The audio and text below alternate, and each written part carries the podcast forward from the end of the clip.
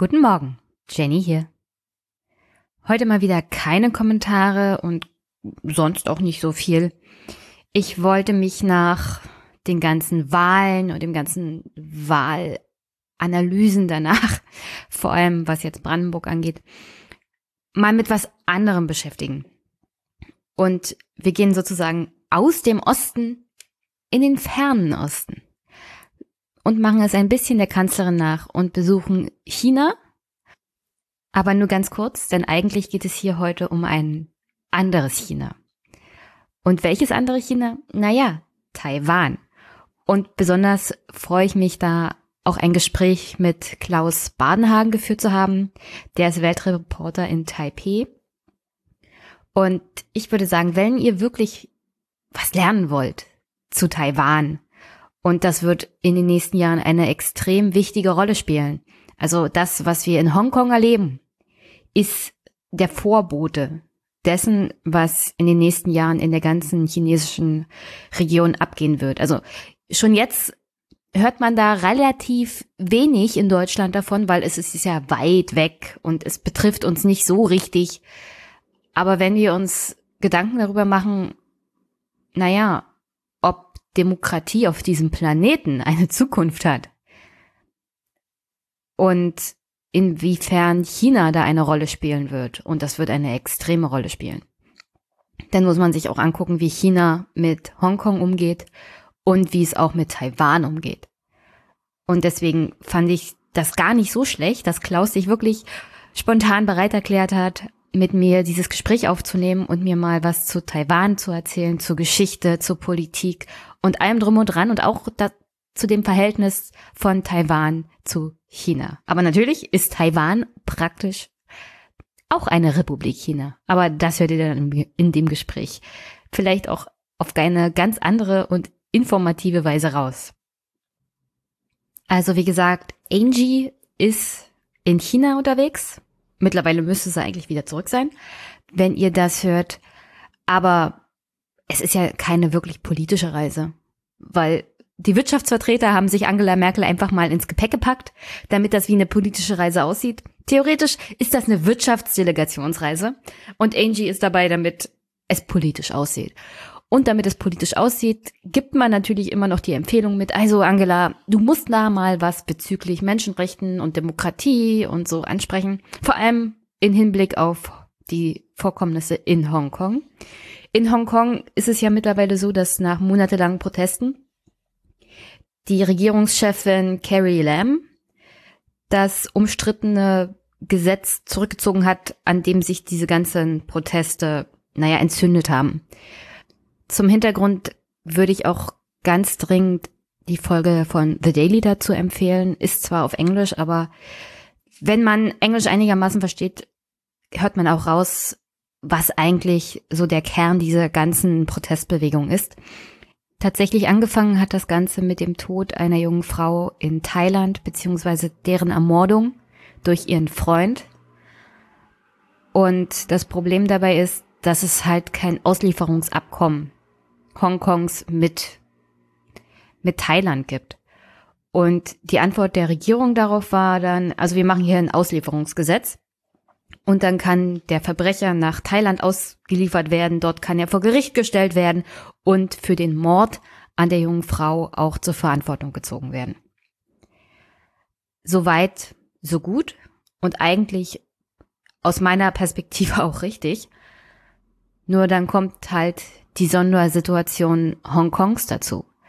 Diejenigen, die vor allem dagegen sich positioniert haben und auch wochenlang dagegen demonstriert haben, mussten natürlich annehmen, dass dieses Auslieferungsabkommen dann auch mit China gilt und dass China das benutzen wird, um unliebsame Personen aus Hongkong nach China ausliefern zu lassen und was das, ich nenne es mal, Rechtssystem von China angeht. Also es gibt so Black Side Gefängnisse. Also Menschen verschwinden einfach in diesen inoffiziellen Gefängnissen und werden einfach nicht wiedergesehen. Und das droht dann generell Leuten zu passieren, die zum Beispiel aus Hongkong ausgeliefert werden. Ganz massiv empfehle ich euch dazu die Folge, die The Daily, mein absoluter Lieblingspodcast, ich gebe es zu. Sogar noch über Aufwachen. Die Folge, die The Daily dazu gemacht hat, bezüglich, bezüglich eines Buchhändlers in Hongkong. Also es gab da eine Buchhandlung, die wurde dann später von Chinesen aufgekauft und wurde geschlossen und dann mussten sie ausweichen nach Thailand. In dieser Buchhandlung wurden unter anderem so Bücher veröffentlicht und auch nach China Festland verkauft, in dem ein paar Stories über den großen Vorsitzenden erzählt wurden, über der, dessen Frau und, und auch über Korruption innerhalb der Partei. Also solche Sachen, die eigentlich die chinesische Führung nicht so gerne will, dass es ihre Bevölkerung weiß, weil ich glaube auch, also da müsste ich vielleicht auch mal zum Podcast machen, aber dieser Vorsitzende Xi Jinping ist eine sehr interessante Persönlichkeit auch. Also eigentlich aus dem Hochadel der chinesischen kommunistischen Partei. Unter Mao fiel die Familie in Ungnade und er wurde sozusagen ins Exil geschickt und aus dem Exil nach dem Ende der Vorsitzendenschaft von Mao konnte er sich zurückkämpfen und ist jetzt selber der große Machthaber in China, wahrscheinlich auf Lebenszeit, das konnte er da ja aufgrund seiner Machtfülle auch durchsetzen.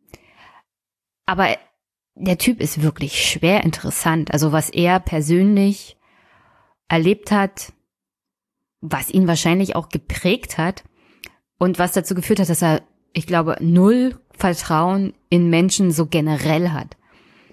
Und seine Ansicht der Dinge ist wohl, so interpretiere ich das jetzt mal rein, Menschen müssen zufrieden gehalten werden, man darf ihnen aber keine Freiheiten geben und am besten sorgt man dafür, dass sie nicht allzu viel selber denken und Dinge hinterfragen. Und deswegen ist, also diese Politik, die er betreibt, ist sozusagen, wir haben hier ein großes Land, Milliarden von Einwohnern, und wir trennen die politische Elite von der Bevölkerung. Und wir sorgen dafür, dass die Bevölkerung ruhig gestellt ist mit Arbeit und mit Essen und mit allen möglichen Bequemlichkeiten. Dazu kommt noch ein extremer Nationalismus auf Seiten der Chinesen, der wirklich existiert. Also der ist an der Stelle muss ich dann auch empfehlen American Factory. Da kommt das ziemlich deutlich raus, wenn man sich das zwischen den Zeilen mal anguckt. Die Chinesen halten sich halt für besser als andere. Jetzt sage ich nicht, dass das andere Nationen nicht auch so sehen. Aber dieser Nationalismus sorgt auch dafür, dass sie so eine Art Kolonialismus betreiben, mit Formen des Kapitalismus natürlich. Den Kapitalismus nutzen sie aus, um ihre Kolonie sozusagen auszubauen. Aber sie halten sich moralisch und intellektuell besser als andere und wollen dieses Bessersein halt auf andere übertragen. Und ich glaube, da schwingt auch viel Rassismus mit. Also die Chinesen, also dieses chinesische Jahrhundert, das uns erwartet, wird nicht viel besser als das amerikanische Jahrhundert. Und das wird auch nicht besser als das britische Jahrhundert. Also alles das, was mit Kolonialismus zu tun hat, in Verbindung mit Nationalismus und Rassismus, das kann man von Chine Chinesen auch erwarten. Also es wird unangenehm, sagen wir es mal so. Und das Interessante daran ist ja, China befindet sich offiziell noch unter Vorherrschaft einer kommunistischen Partei. Tatsächlich ist diese kommunistische Partei in keinster Weise kommunistisch. Also da hat nichts mehr irgendetwas mit sozialen Aspekten zu tun. Also es gibt wirklich diese extreme Trennung zwischen arm und reich, zwischen, also wir wissen alles besser und wir machen die Welt auch besser für euch. Ihr müsst uns das halt zugestehen, dass wir wissen, wo es lang geht. Und die Chinesen sind die besseren Menschen, weil sie arbeiten zwölf Stunden am Tag und sind nicht faul wie andere und Gewerkschaften sind böse, es sei denn, der Gewerkschaftsvorsitzende in China ist der Schwager des Vorstandsvorsitzenden der Firma. Also das ist wirklich, eine Dokumentation, die lässt einem das Blut in den Adern gefrieren, wenn chinesischer Kapitalismus auf den Westen trifft und man als demokratische Person halt alles mit sich machen lässt, aus Angst, den Job zu verlieren und weil man halt ein Dach über dem Kopf und Essen auf dem Tisch haben will, da macht man schon einiges mit und es besteht echt die Gefahr, wenn man das zulässt im größeren Maße, dass all das, was wir an Errungenschaften aus der Zeit der Industrialisierung mitgenommen haben, das sind die Verbesserung von Arbeitnehmerrechten, die Verbesserung von Umständen, in denen produziert wird, dass all das Stückchen für Stückchen entweder ignoriert wird oder zurückgebaut wird, ganz offiziell. Deswegen finde ich das eigentlich nicht gut, dass die Kanzlerin samt Wirtschaftsgefolge, beziehungsweise dass das Wirtschaftsgefolge sich die Kanzlerin mitnimmt, dem Ganzen einen demokratischen Anstrich gibt, dann in einem Nebensatz noch gesagt wird, ja, wir müssen halt ein bisschen an die Menschenrechte denken und so. Es geht hier eigentlich um viel mehr als um Hongkong. Also nur von der Opposition zu hören, die Kanzlerin muss in Peking mal Hongkong und die Menschenrechte erwähnen, das ist ein ganz anderer Krieg, der hier von Seiten von China schon geführt wird, gegen die Demokratie. Und alles das, was Demokratie bedeutet und auch Individualismus und Freiheiten. Und dass das so wenig durchschaut wird teilweise, auch bei der Berichterstattung fehlt mir dieser ganze Aspekt, dass China eigentlich eine große, große Bedrohung ist für einzelne Menschen, für das Individuum, weil das Individuum zählt anscheinend in China gar nichts, sondern bloß die große Masse und der Erfolg aller.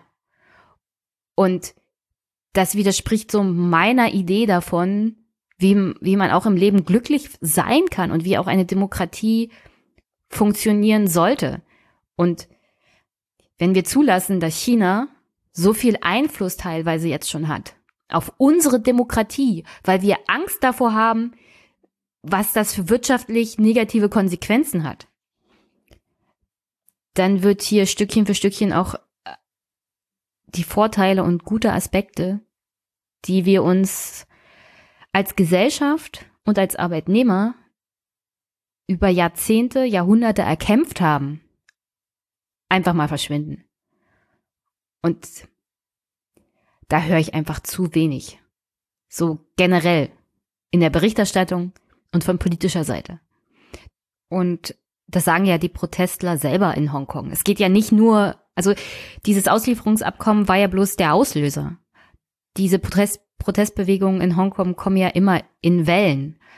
Man konnte, ich glaube, in Hongkong als Einwohner gut beobachten, wie China, Festland China immer mehr das Leben in Hongkong beeinflusst. Und die Chinesen sind ja da clever. Sie machen es ja nicht mit allzu viel physischem Druck. Das hat sich seit dem Vorfall 1989 auf dem Tiananmen Square Platz völlig umgedreht. Also die Gegenwehr zu dermaßen Gewaltanwendung, auch in der öffentlichen, also in der öffentlichen Berichterstattung und so generell, was das Ansehen von China angeht, also blutig mit Panzern protestierende Studenten niederzuwalzen, hat wirklich extrem am Image von China gekratzt. Und das war natürlich negativ für China, was jetzt auch den wirtschaftlichen Aufschwung anging. Deswegen haben sie sich eine neue Strategie überlegt und machen das jetzt äh, mit wirtschaftlichem Druck. Also wenn ihr nicht mitmacht, entziehen wir halt unsere Finanzen und dann verhungert ihr. Wer nicht mitzieht, wird zurückgelassen. So machen das die Chinesen jetzt. Und diese Art von Druck also darauf hat der Westen, so wie ich das sehe, bisher noch keine richtige Antwort gefunden. Die Antwort Deutschlands darauf ist ja, also wir sehen da gerade, dass Amerika unter Trump ein bisschen Beef hat mit China und wir wollen das ausnutzen für uns. Und damit öffnet man den Chinesen natürlich Tür und Tor, die jetzt schon in Deutschland mit Hilfe von Spionage und Überwachung sehr viel Einfluss auch auf die chinesische Bevölkerung hat, die hier in Deutschland ist, zum Beispiel zum Studieren oder anderweitig. Und das ist schon schwer bedenklich, wie viel Einfluss China teilweise auch auf Abgeordnete hat im Bundestag. Wenn ich mir überlege, wie die Berichterstattung gegen Putin zum Beispiel ist, wenn es da um Menschenrechtsverletzungen geht, wenn es um die Ukraine geht, da wird teilweise keine Rücksicht drauf genommen, dass zum Beispiel ein Großteil der ostdeutschen Bevölkerung einfach mal will, dass die Sanktionen aufgehoben werden.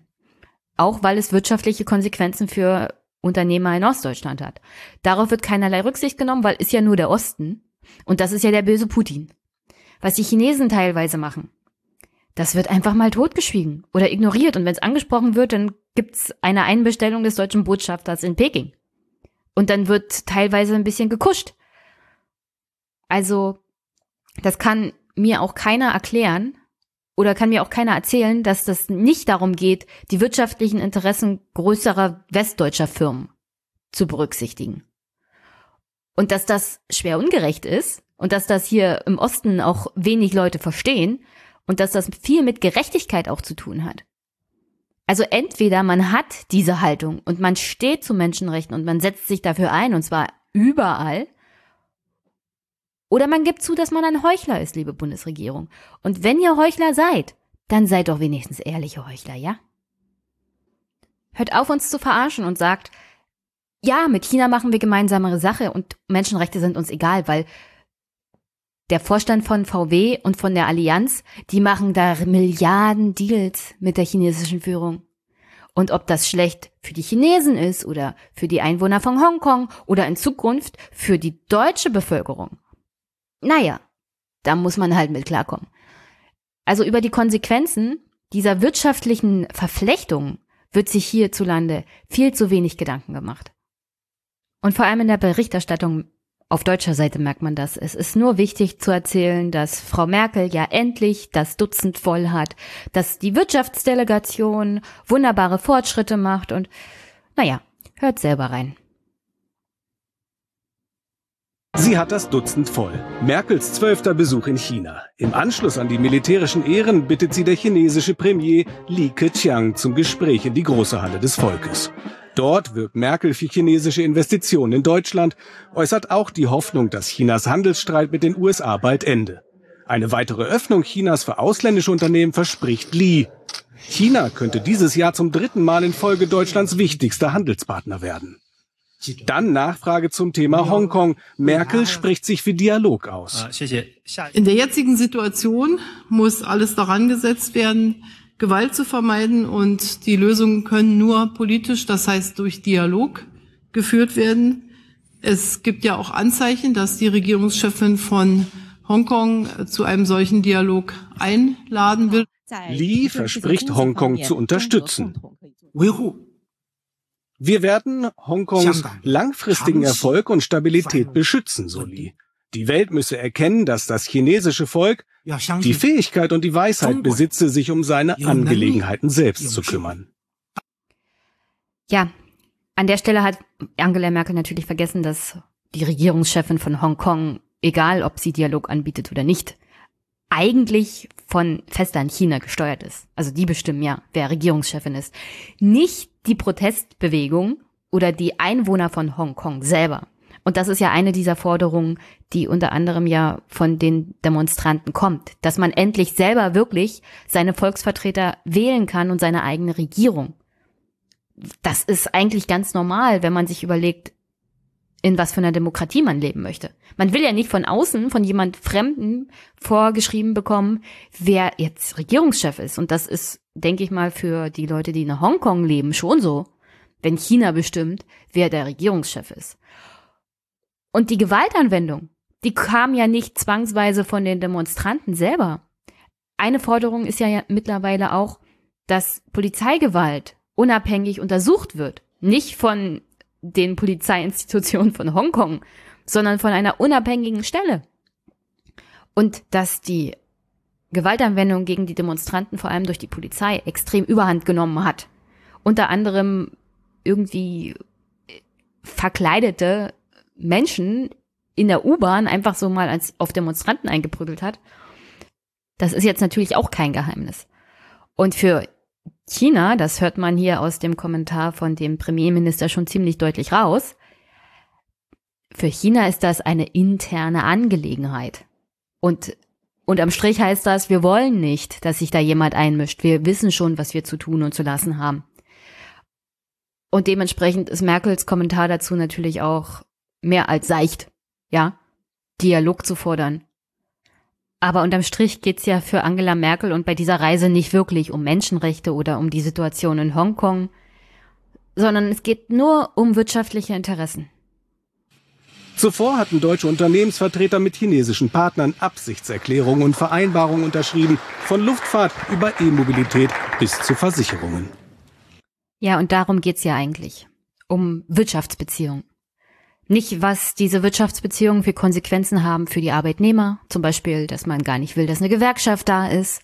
Oder dass man keine Rücksicht auf Arbeitsplatzsicherheit setzt. Also guckt euch diese Doku an, American Factory. Da sieht man das ganz deutlich.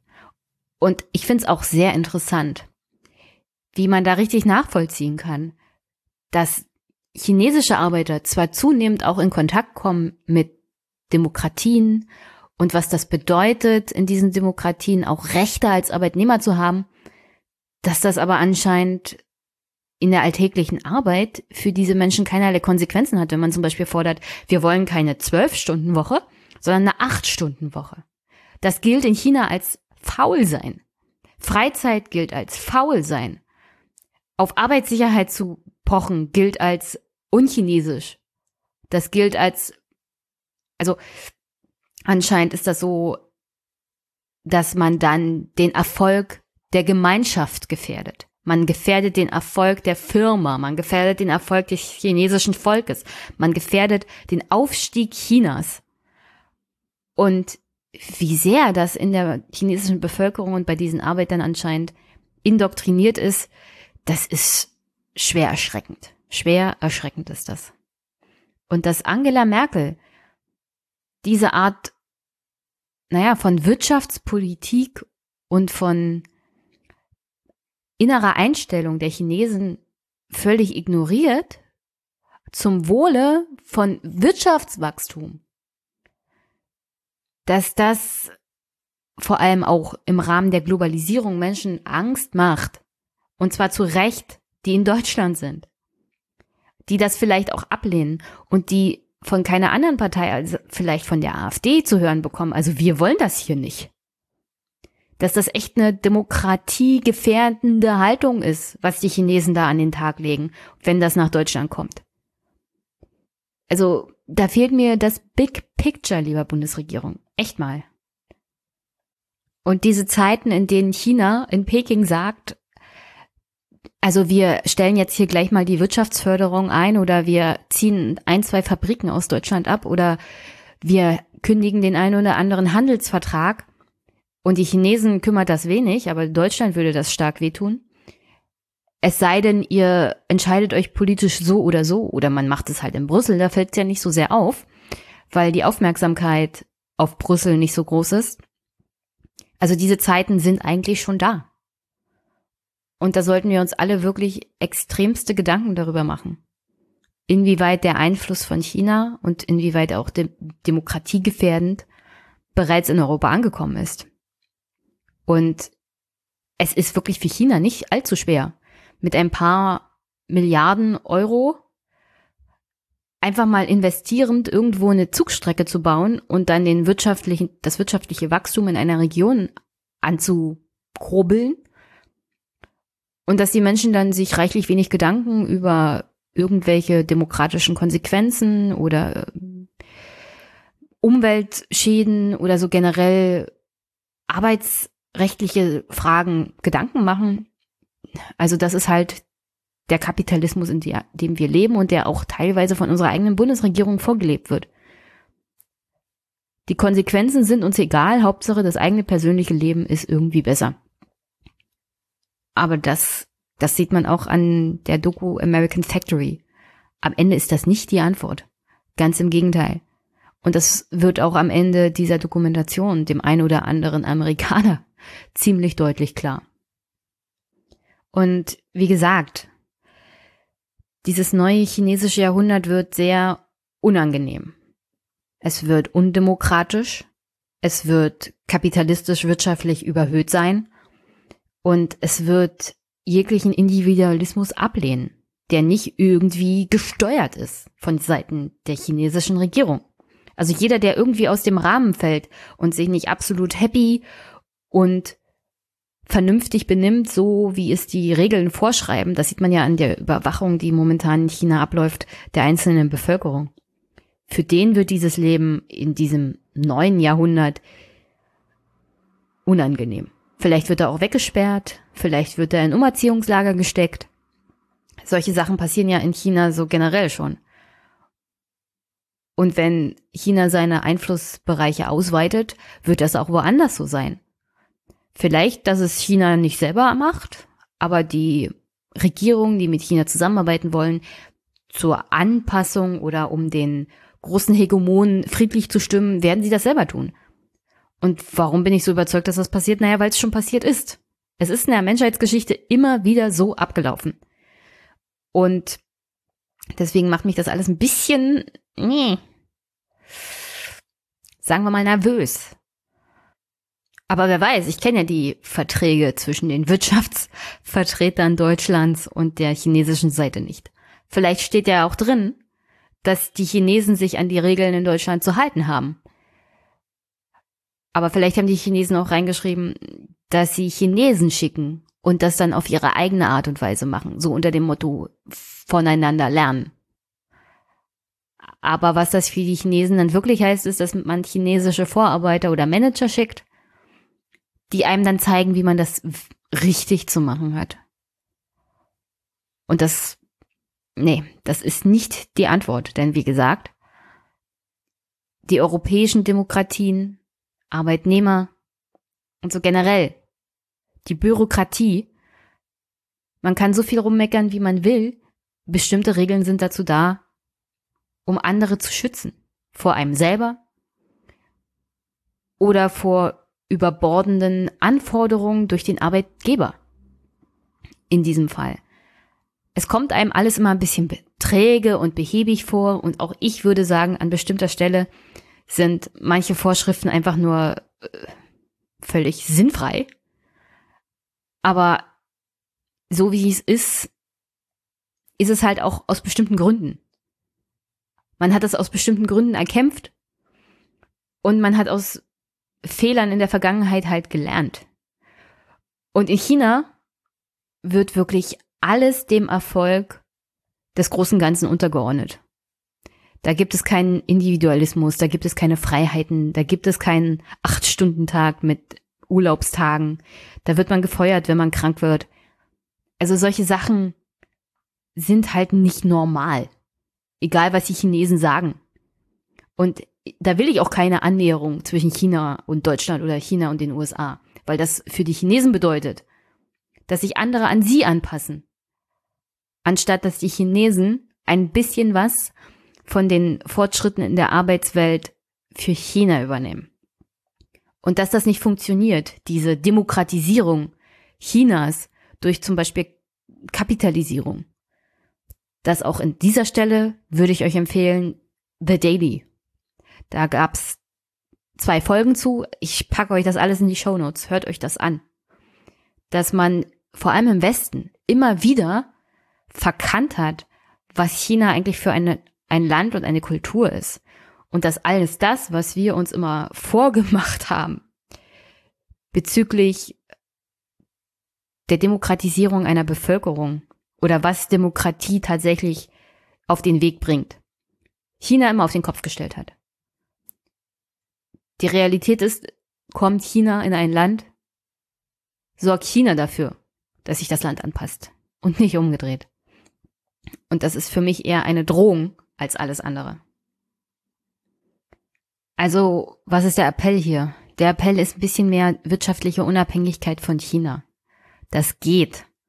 Man muss nicht seine Fabriken nach China verlegen. Man muss nicht Stahlproduktion in China machen. Da bezahlt man halt durch in Deutschland oder in Europa hergestellten Stahl mehr. Vielleicht ist das aber auch gar nicht so schlecht. Mehr Kosten heißt, man kauft weniger. Mehr Kosten heißt, man produziert nicht so viel. vielleicht ist das auch eine Antwort. Wir haben alles das, was früher mal in Europa und in Amerika produziert wurde, nach China verlagert oder in andere Teile der asiatischen Welt. Dadurch wurde es billig und billig bedeutet halt auch, dass es entbehrlich wird. Man schmeißt es halt weg, anstatt irgendwas zu reparieren und kauft sich was Neues, weil es ist ja günstig. Können uns das ja leisten. Aber in einer Welt, in der wir zunehmend vielleicht auch ausufernden Produktionen Herr werden müssen, wäre es vielleicht gar nicht so schlecht, die Produktion zurückzuholen und dadurch ein bisschen unabhängiger wieder von China zu werden. Dann müssten die Chinesen sich vielleicht auch ein bisschen umstellen, weil die einzigste Macht, die China hat, ja, vielleicht nicht die einzigste, aber die, die das Land groß gemacht hat, ist dieser absolut wirtschaftliche Hegemon zu sein. Also die Amerikaner stinken ja da dagegen mittlerweile schon fast ab. Und wenn man sich den Jahresplan sozusagen von Xi Jinping anguckt, der 2050 eigentlich das chinesische Zeitalter, das chinesische Jahrhundert einleiten will, der alles daran setzt, diesen Jahresplan, diesen Planwirtschaft einzuhalten, unter anderem ja auch bezüglich der Modernisierung des Militärs und modernisiertes Militär wird immer eingesetzt, egal was wir uns vormachen. China hat eine riesige Armee, die mittlerweile in allen Bereichen auf einem Top-Stand ist. Nicht nur, was jetzt die Ausrüstung angeht, sondern auch diese neue Kriegsführung, also alles, was mit digitaler Kriegsführung zu tun hat. Da ist China, ich glaube, man könnte sagen, Weltmarktführer. Und das wird natürlich früher oder später eingesetzt werden. Und will man da wirklich dann das Opfer von dieser chinesischen Militärmaschine sein? Ich glaube nicht. Also Unabhängigkeit von China ist hier das A und O. Auch ein bisschen mehr, ich weiß nicht, vielleicht auf europäischer Ebene agieren, in der Hoffnung, dass die Amerikaner vielleicht auch an dieser Strategie festhalten, selbst wenn Trump weg ist, weil ich finde es keine schlechte Strategie, China die Stirn zu bieten.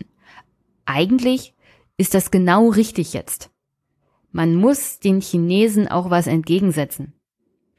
Den eigenen Markt vielleicht ein wenig beschützen. Die Motivation dahinter bei Trump ist natürlich ein bisschen fragwürdig. Wirklich an die Arbeitnehmer in seinem eigenen Land denkt er nicht richtig.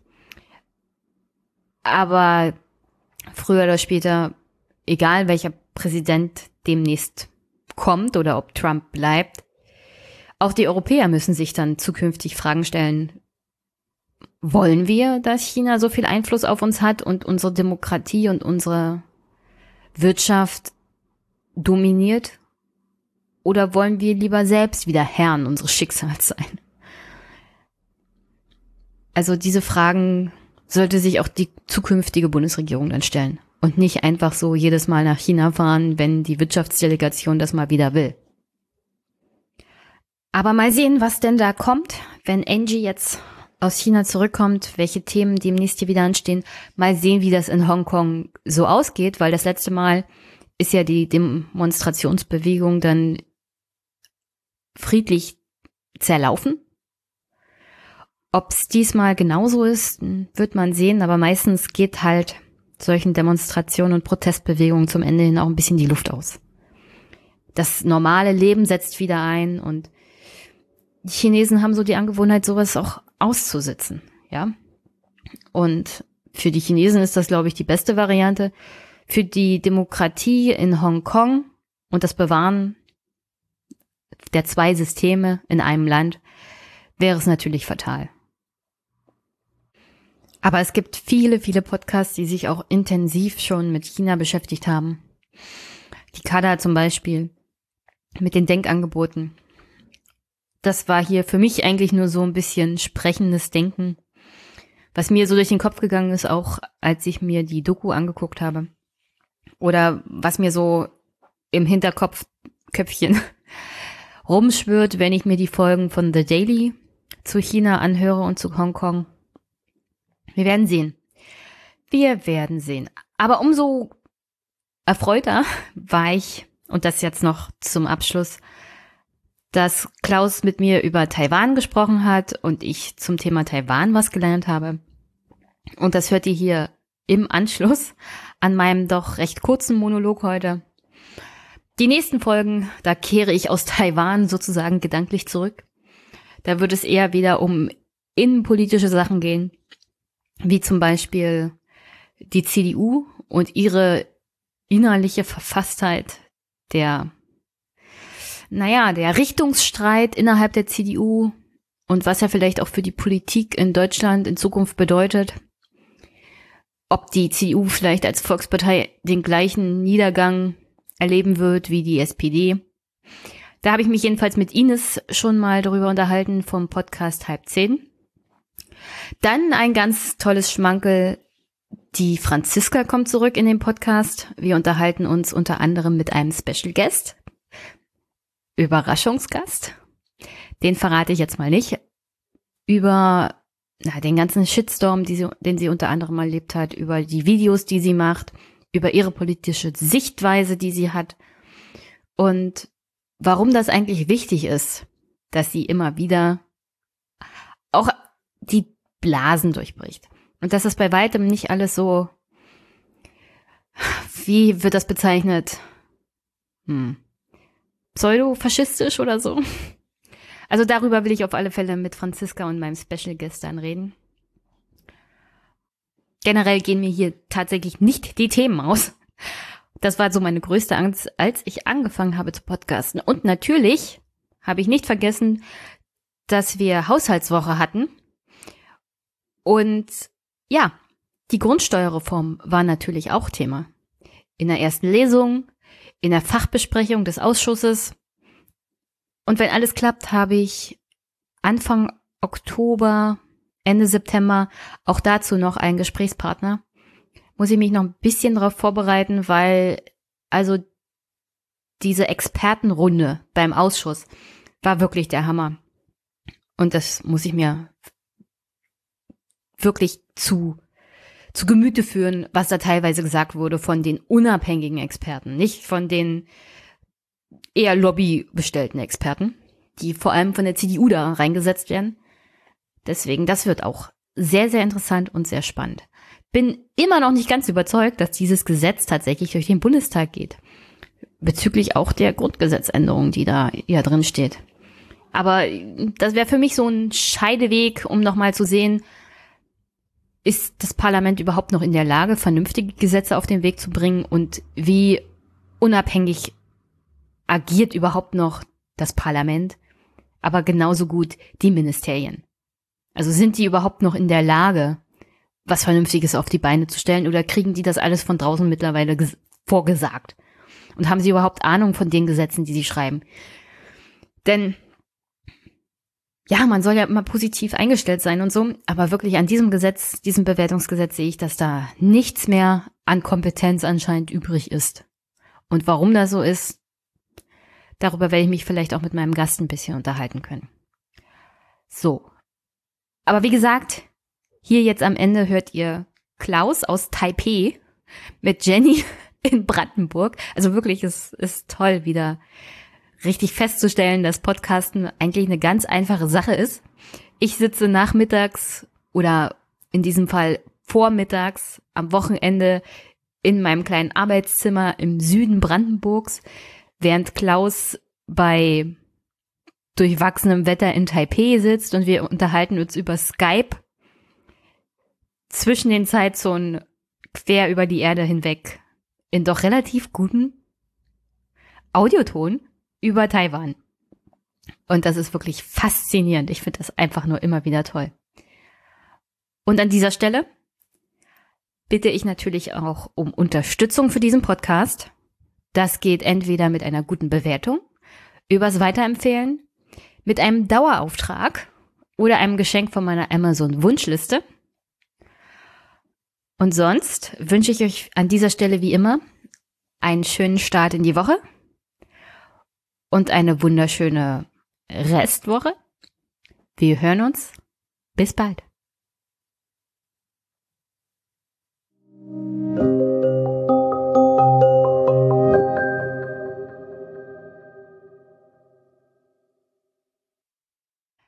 Guten Morgen, Klaus, oder soll ich sagen, äh, guten Tag? Bei dir ist ja 15 Uhr, glaube ich.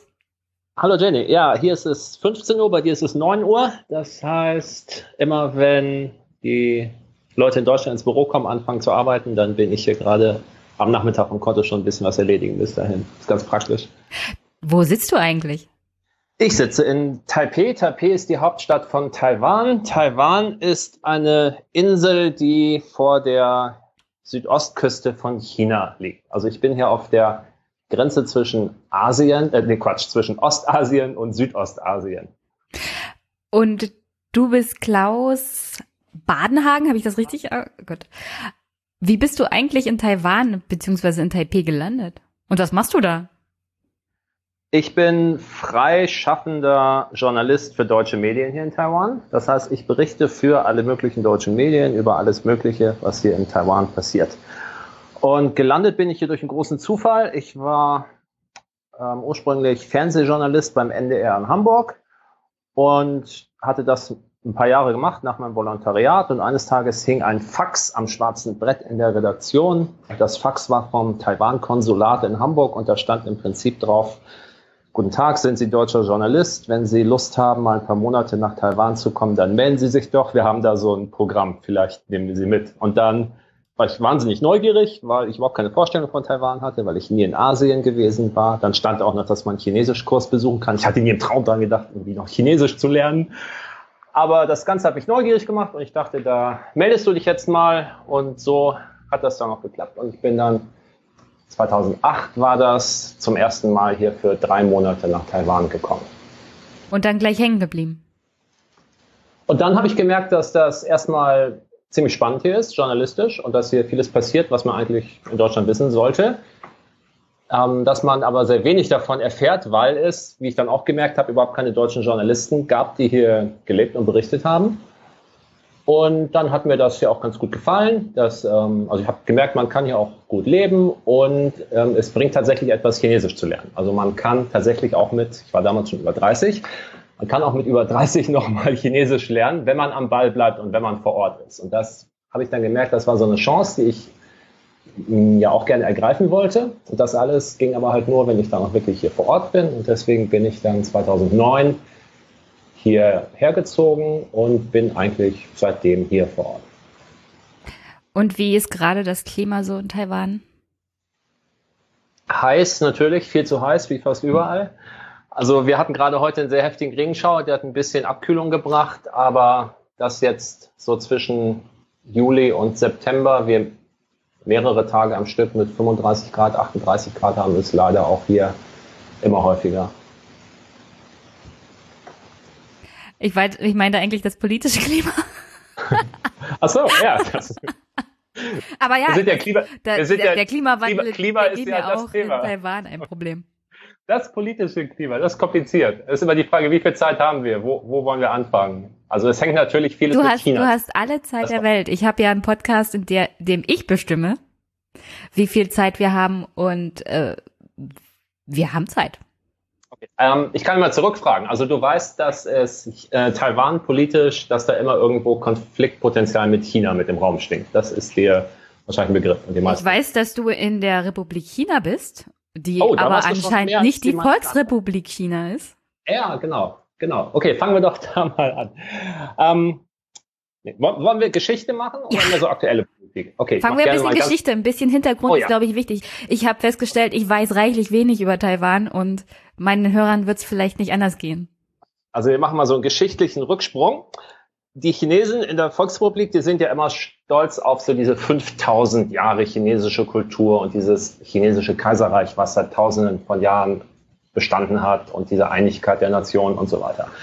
Und da ist schon mal ein Blick auf Taiwan wichtig zu wissen, dass Taiwan die aller, allerlängste Zeit davon überhaupt nicht dazugehört hat, obwohl es hier nur so 150, 200 Kilometer vor der Küste liegt. Das heißt, zu diesen ganzen antiken chinesischen Kaiserreichszeiten haben auf Taiwan überhaupt keine Chinesen gelebt. Das war für die Kaiser quasi überhaupt nicht interessant, wenig bekannt. Das war irgendwie so eine wilde, heiße, sumpfige Insel irgendwo da draußen und die haben sich da gar nicht drum gekümmert. Und auf Taiwan haben die Ureinwohner gelebt, also die äh, sind auch heute noch hier, machen jetzt nur noch so ungefähr fünf Prozent der Bevölkerung aus und die sind halt nicht chinesischstämmig. Also die sind ähm, gehören zur austronesischen Volksgruppe, die sind verwandt mit den ähm, Malayen oder mit den Maori auf Neuseeland oder sogar mit den ähm, Bewohnern von Madagaskar. Also das war offenbar ein sehr seefahrendes Volk gewesen damals. Jedenfalls, die haben hier gelebt, hatten eine völlig andere Kultur, hatten mit den Chinesen überhaupt nichts zu tun. Und das war so im Prinzip bis ins 17. Jahrhundert. Jetzt sind wir also schon ziemlich in der Neuzeit. 17. Jahrhundert war die Zeit, wo die Europäer hier nach Asien vorgestoßen sind und das hier alles aufgemischt haben auf ihrer Suche nach Handelsrouten. Und damals hatten die Holländer und die Spanier Taiwan entdeckt und hier so Vorposten errichtet, weil die Handel treiben wollten, einmal mit China und mit Japan. Aber sowohl in China selbst als auch in Japan war es nicht so ganz einfach, da ähm, ja, so, so Festungen zu errichten. Das, das wollten die halt nicht. Und deswegen lag Taiwan günstig, war ja auch, gehörte nicht zum, zum Einflussbereich des chinesischen Kaisers zum Beispiel. Und deswegen haben dann sowohl die Holländer als auch die Spanier hier so ja, Festungsstützpunkte gebaut.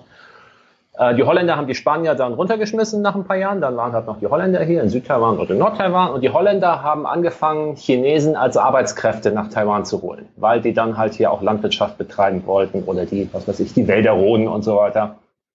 Und die haben überhaupt erst angefangen, im großen Stil, im nennenswerten Stil, Chinesen aus diesen gegenüberliegenden Küstenprovinzen hier ähm, in Taiwan anzusiedeln. Dann, ähm, jetzt sind wir so Mitte, Ende des 17. Jahrhunderts, ist in China ein großer Epochenwechsel passiert. Und zwar ist das Kaiserreich der Ming, die Ming-Dynastie, ist gestürzt worden von den Manchu. Das waren eigentlich gar keine Chinesen, das waren die Bewohner der Mandschurei, also so nördlich von China.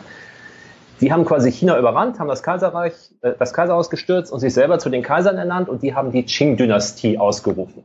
Das war die letzte chinesische Kaiserdynastie. Und einige so, so Heerführer, die halt noch zu dem alten Kaiserhaus gehalten hatten und gehofft hatten, dass sie diese Invasoren da aus dem Norden irgendwann stürzen konnten, die haben sich auch mit ihrer Armee auf den Weg gemacht und haben einen Rückzugsort gesucht und sind auch auf Taiwan gestoßen um sich da zu sammeln und quasi bereit zu machen, diese, diese Mandschuh wieder zu stürzen. Nur waren jetzt ja die Holländer schon hier. Das heißt, dann hat eine chinesische Armee hier monatelang die Holländer auf Taiwan belagert, ähm, bis, und es gab also Gefechte, Kanonen und Schiffe und so weiter, bis die Holländer hier aufgegeben haben, kapituliert und abgezogen sind. Und dann hatte dieser chinesische Ming-loyalistische Heerführer, der hieß Koshinga, wurde er dann genannt im Westen, hat hier sozusagen sein privates Königreich auf Taiwan errichtet. Er und sein Sohn und sein Enkel haben das natürlich nie geschafft, jetzt äh, China wieder zurückzuerobern. Und nach einigen Jahrzehnten, jetzt ist so 1680 ungefähr, wurde das den Qing, also der chinesischen neuen Herrscherdynastie, dann auch zu bunt und die haben eine Flotte ausgerüstet, haben die hergeschickt und äh, haben Taiwan dann wieder zurückerobert. Und seit also so ungefähr 1680 hatte dann überhaupt zum ersten Mal das ein chinesisches Kaiserreich, wobei man darüber streiten kann, ob die wirklich chinesisch waren oder nicht, aber hatte sozusagen Taiwan unter seiner Kontrolle, aber auch nur ein Teil der Insel, also hier den Westen, der irgendwie leicht zugänglich war. Taiwan ist nämlich sehr gebirgig, sehr, sehr wild. Äh, wir haben hier die ganze östlichen zwei Drittel der Insel sind Hochgebirge, also wir haben hier 200 Berge, die über 3000 Meter hoch sind. Und da kannst du dir vorstellen, dass es zu der Zeit nicht ganz einfach war, da irgendwie das ganze Gebiet überhaupt unter Kontrolle zu kriegen. Und die Ureinwohner, die natürlich auch noch hier gelebt haben, die waren auch nicht begeistert, dass da immer mehr Neuankömmlinge auf ihre Insel kamen, die auch immer mehr Land haben wollten und Ackerbau treiben und die weiter zurückgedrängt hatten und so weiter. Und die Kleinigkeit mit dem ganzen Kriegen und Auseinandersetzungen war wahrscheinlich auch nicht so schön für die Ureinwohner. Nee, die haben auch schon kräftig mitgemischt, also die haben sich auch gewehrt. Aber ähm, auf, auf lange Sicht ähm, wurden sie, weil dann in den kommenden Jahrhunderten da doch immer mehr chinesische Siedler kamen, wurden sie doch immer weiter zurückgedrängt. Also du musst dir hier Taiwan so im 18., 19. Jahrhundert so ein bisschen wie den Wilden Westen vorstellen. Also es war quasi ein Land, was für die was so voller Versprechen war. Es wäre sehr fruchtbar hier. Und die Chinesen in den Küstenprovinzen, die Bauern da, da war das sehr, schon sehr eng besiedelt und die waren auch eher arm. Und da war halt, du kommst hierher und hier kannst du quasi, hier findest du Land, hier, hier kannst du neu anfangen. Es war eine richtige Siedlergesellschaft, die sich hier entwickelt hatte. Und so wie im, in, in, den USA die Grenze immer weiter nach Westen verschoben wurde, ist hier die Grenze immer nach Osten verschoben worden, bis sie irgendwann an den, an den Bergen angekommen waren. Und zu der ganzen Zeit war Taiwan aber auch noch nicht offiziell eine Provinz. Des, also es war mehr so ein Außenposten. Die Kaiser haben dann hier zwar Truppen stationiert und Gouverneure, aber die waren auch irgendwie korrupt und die Bevölkerung hat, also die, die Leute, die dann hier gesiedelt haben, die haben mehr oder weniger die ihre Sachen selber geregelt, so in Clans zusammengeschlossen und so weiter. Also es musste ziemlich wilde Zeit hier gewesen sein. Und jetzt machen wir einen Sprung. Jetzt sind wir schon Ende des 19. Jahrhunderts. Das war, als das chinesische Kaiserhaus also schon so im Niedergang war. Da hatten in der Zwischenzeit hatten äh, die Opiumkriege hatten sich dazu getragen und die hatten also mehrere ja, Auseinandersetzungen mit Europäern verloren. Die Briten hatten sich Hongkong geschnappt und also das chinesische Kaiserreich galt da halt schon als morsch und, und auf Abruf, weil sie einfach nicht diesen Modernisierungssprung hinbekommen haben, auch militärisch. Und zu der Zeit hatten hatte man dann gerade noch Taiwan offiziell zu einer Provinz ernannt, weil man merkte, das hat doch strategischen Wert und wir befestigen das mal besser und sorgen dafür, dass wir da auch Infrastruktur, irgendwie eine Eisenbahnlinie bauen und so weiter. Hatten gerade angefangen, Taiwan überhaupt erst ernst zu nehmen, als es den sogenannten ersten Sino-Japanischen Krieg gab. Jetzt sind wir im Jahr 1895. Das heißt, es gab einen Krieg zwischen China und dem gerade sehr stark modernisierten Japan, was sich jetzt auch so als Imperialmacht verstand, was so gerne den europäischen Vorbildern so nacheifern wollte. Und die Japaner, der, der, der Krieg ging, glaube ich, um Korea ursprünglich. Jedenfalls, die Japaner haben den Chinesen eine krachende Niederlage beschert und haben sich als Kriegsbeute dann Taiwan ausgesucht. Haben quasi diese, die chinesischen, das chinesische Kaiserhaus gezwungen, ihnen Taiwan offiziell abzutreten in einem völkerrechtlichen Vertrag. Und das war 1895 und ähm, haben dann Taiwan zu einer japanischen Kolonie ausgebaut. Also es wurden dann, es gab dann schon sehr viele chinesischstämmige Menschen hier. Es kamen dann natürlich noch Japaner dazu, die dann hier so die Elite waren, die Polizisten, die Lehrer, äh, Soldaten und so weiter. Und sie haben auch die Ureinwohner noch weiter versucht unter Kontrolle zu bringen und auch wirklich bis in die letzten Bergtäler vorzudringen und überall da noch Polizeistationen zu errichten und so weiter. Und Sie haben das natürlich gemacht, um ähm, Taiwans Ressourcen auszubeuten, also ähm, Holz und, und Bodenschätze und, und, Nahrungsmittel und so weiter. Und auch, weil sie schon gewusst hatten, wenn wir irgendwann uns noch weiter ausbreiten wollen, noch weitere Kolonien haben, dann muss das in Richtung Südostasien gehen und da ist Taiwan sozusagen das perfekte Sprungbrett, weil das einfach auf diesem Weg dahin liegt. Und was dann im Zweiten Weltkrieg auch passiert ist. Da hat ja dann Japan versucht, sich in Südostasien ganz große Flächen noch zu sichern.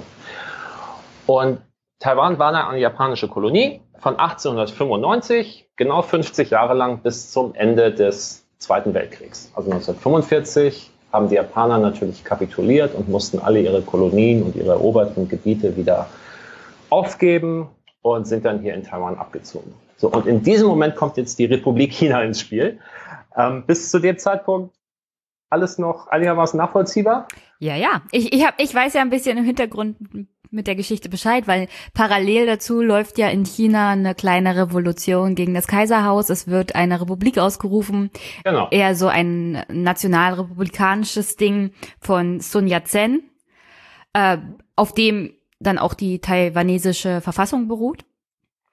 Ähm, ja, das ist jetzt schon wieder zwei Schritte vorne, aber ja, ja, genau so. Aber um, um 1911 ist, glaube ich, das Datum, wo durch einen, einen Aufruhr das chinesische Kaiserreich quasi gestürzt wird oder genau. zusammenbricht. Und dann einer der ersten, die dann wieder Strukturen bringen wollen, ist eben dieser Sun Yat-sen, Nationalrevolutionär, der auch heute noch in der Volksrepublik übrigens verehrt wird, der ähm, sozusagen unter dem Motto, also China den Chinesen. Also es war eine ganz komische Mischung aus Nationalismus und auch sozialistischen Ansätzen. Das war ja auch die Zeit, wo der Sozialismus hier Russland und so weiter auch sehr stark im Kommen war. Ähm, Er hat dann quasi diese Republik ausgerufen, ist aber am Anfang irgendwo stecken geblieben damit. Also es waren sehr chaotische Zeiten. Er ist dann noch ziemlich schnell gestorben und dann ist in China erstmal diese Zeit der Warlords gefolgt. Also wo so zwischen 1915 bis 1925, also totales Chaos in mhm. China war, wo lauter so Regionalherren sich gegenseitig mit ihren Privatarmeen die Köpfe eingeschlagen haben und wo das ganze Land also völlig chaotisch und, und gewalttätig war. Macht man sich heute keine Vorstellung davon, was da so alles passiert ist. Und aus diesen Wirren ist dann quasi als Nachfolger von Sun Yat-sen ist dann Chiang Kai-shek hervorgegangen. Der hat sich dann die Nachfolge der Kuomintang-Partei gesichert. Also das war die Partei, die von Sun Yat-sen gegründet wurde, die chinesische nationalistische Partei. Und hat mit dieser Partei Armee und durch sehr geschicktes militärstrategisches Vorgehen nach und nach diese anderen Warlords besiegt und ist dann so Mitte der 20er Jahre als der neue starke Mann, der quasi ganz China kontrollierte. Mit dieser Republik China ist er dann so hervorgegangen. Dann gab es nur ein paar Jahre Ruhe und dann sind wir in den 30er Jahren und da sind dann schon wieder die Japaner in China eingefallen. Also diese Republik China mit Chiang Kai-shek musste sich mit den Japanern rumschlagen und es fing auch an die Auseinandersetzung mit den Kommunisten. Und das hat dann, dann, dann, dann brach auch noch der Zweite Weltkrieg also richtig los. Und dann. Ähm, naja, also der Zweite Weltkrieg brach natürlich im asiatischen Raum früher los, weil der Überfall von Japan auf China früher war. Also ich denke mal, genau. für Chinesen und Japaner ist der Beginn des Zweiten Weltkrieges ein ganz anderer als für uns Europäer. Mhm. Mhm.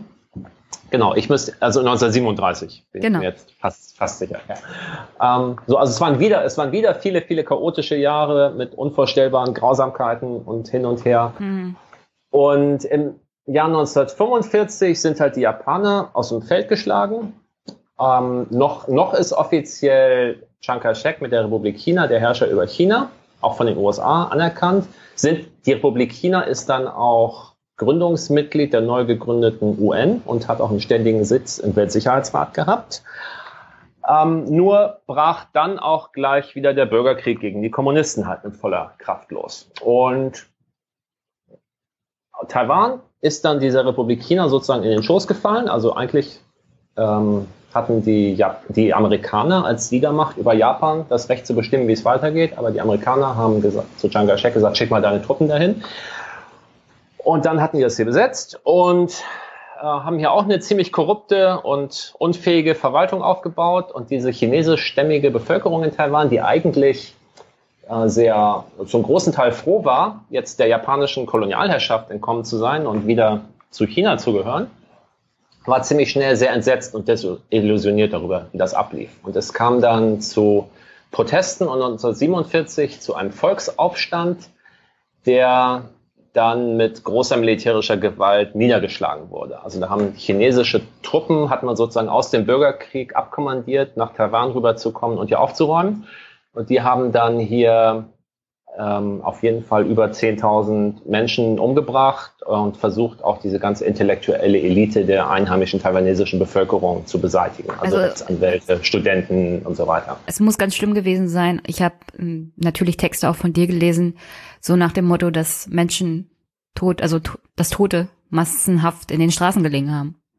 Ja, also es in der Zeit, wo die wirklich durch die Städte gefahren sind, haben die mit Maschinengewehr vom Pritschenwagen runter so ungefähr auf teilweise auf jeden geschossen, der nicht rechtzeitig von der Straße runter war. Also da wurde nicht geguckt, hat derjenige sich irgendwie politisch betätigt oder nicht. Man hat einfach versucht, Terror zu verbreiten, um hier Ruhe im Karton zu haben.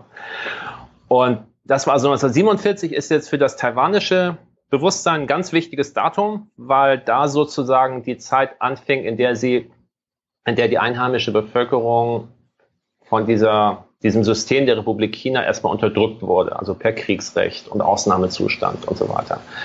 Und keine zwei Jahre später, jetzt sind wir 1949, hat dann auch noch Chiang Kai-shek den Bürgerkrieg auf dem Festland endgültig verloren gegen die Kommunisten und hatte samt seinem kompletten Staatsapparat und der kompletten Armee nur noch diesen Rückzugspunkt Taiwan, wo er sich halt gerade noch hinretten konnte mit allen ein bis zwei Millionen, die noch irgendwie mitgekommen sind und sich dann hier einigeln konnte, auch wiederum mit dem Gedanken, so wie 300 Jahre vorher dieser Koshinga, ähm, zurück nach China zu gehen und das rechtmäßige Regime wieder einzuführen dort, was natürlich auch nie passiert ist.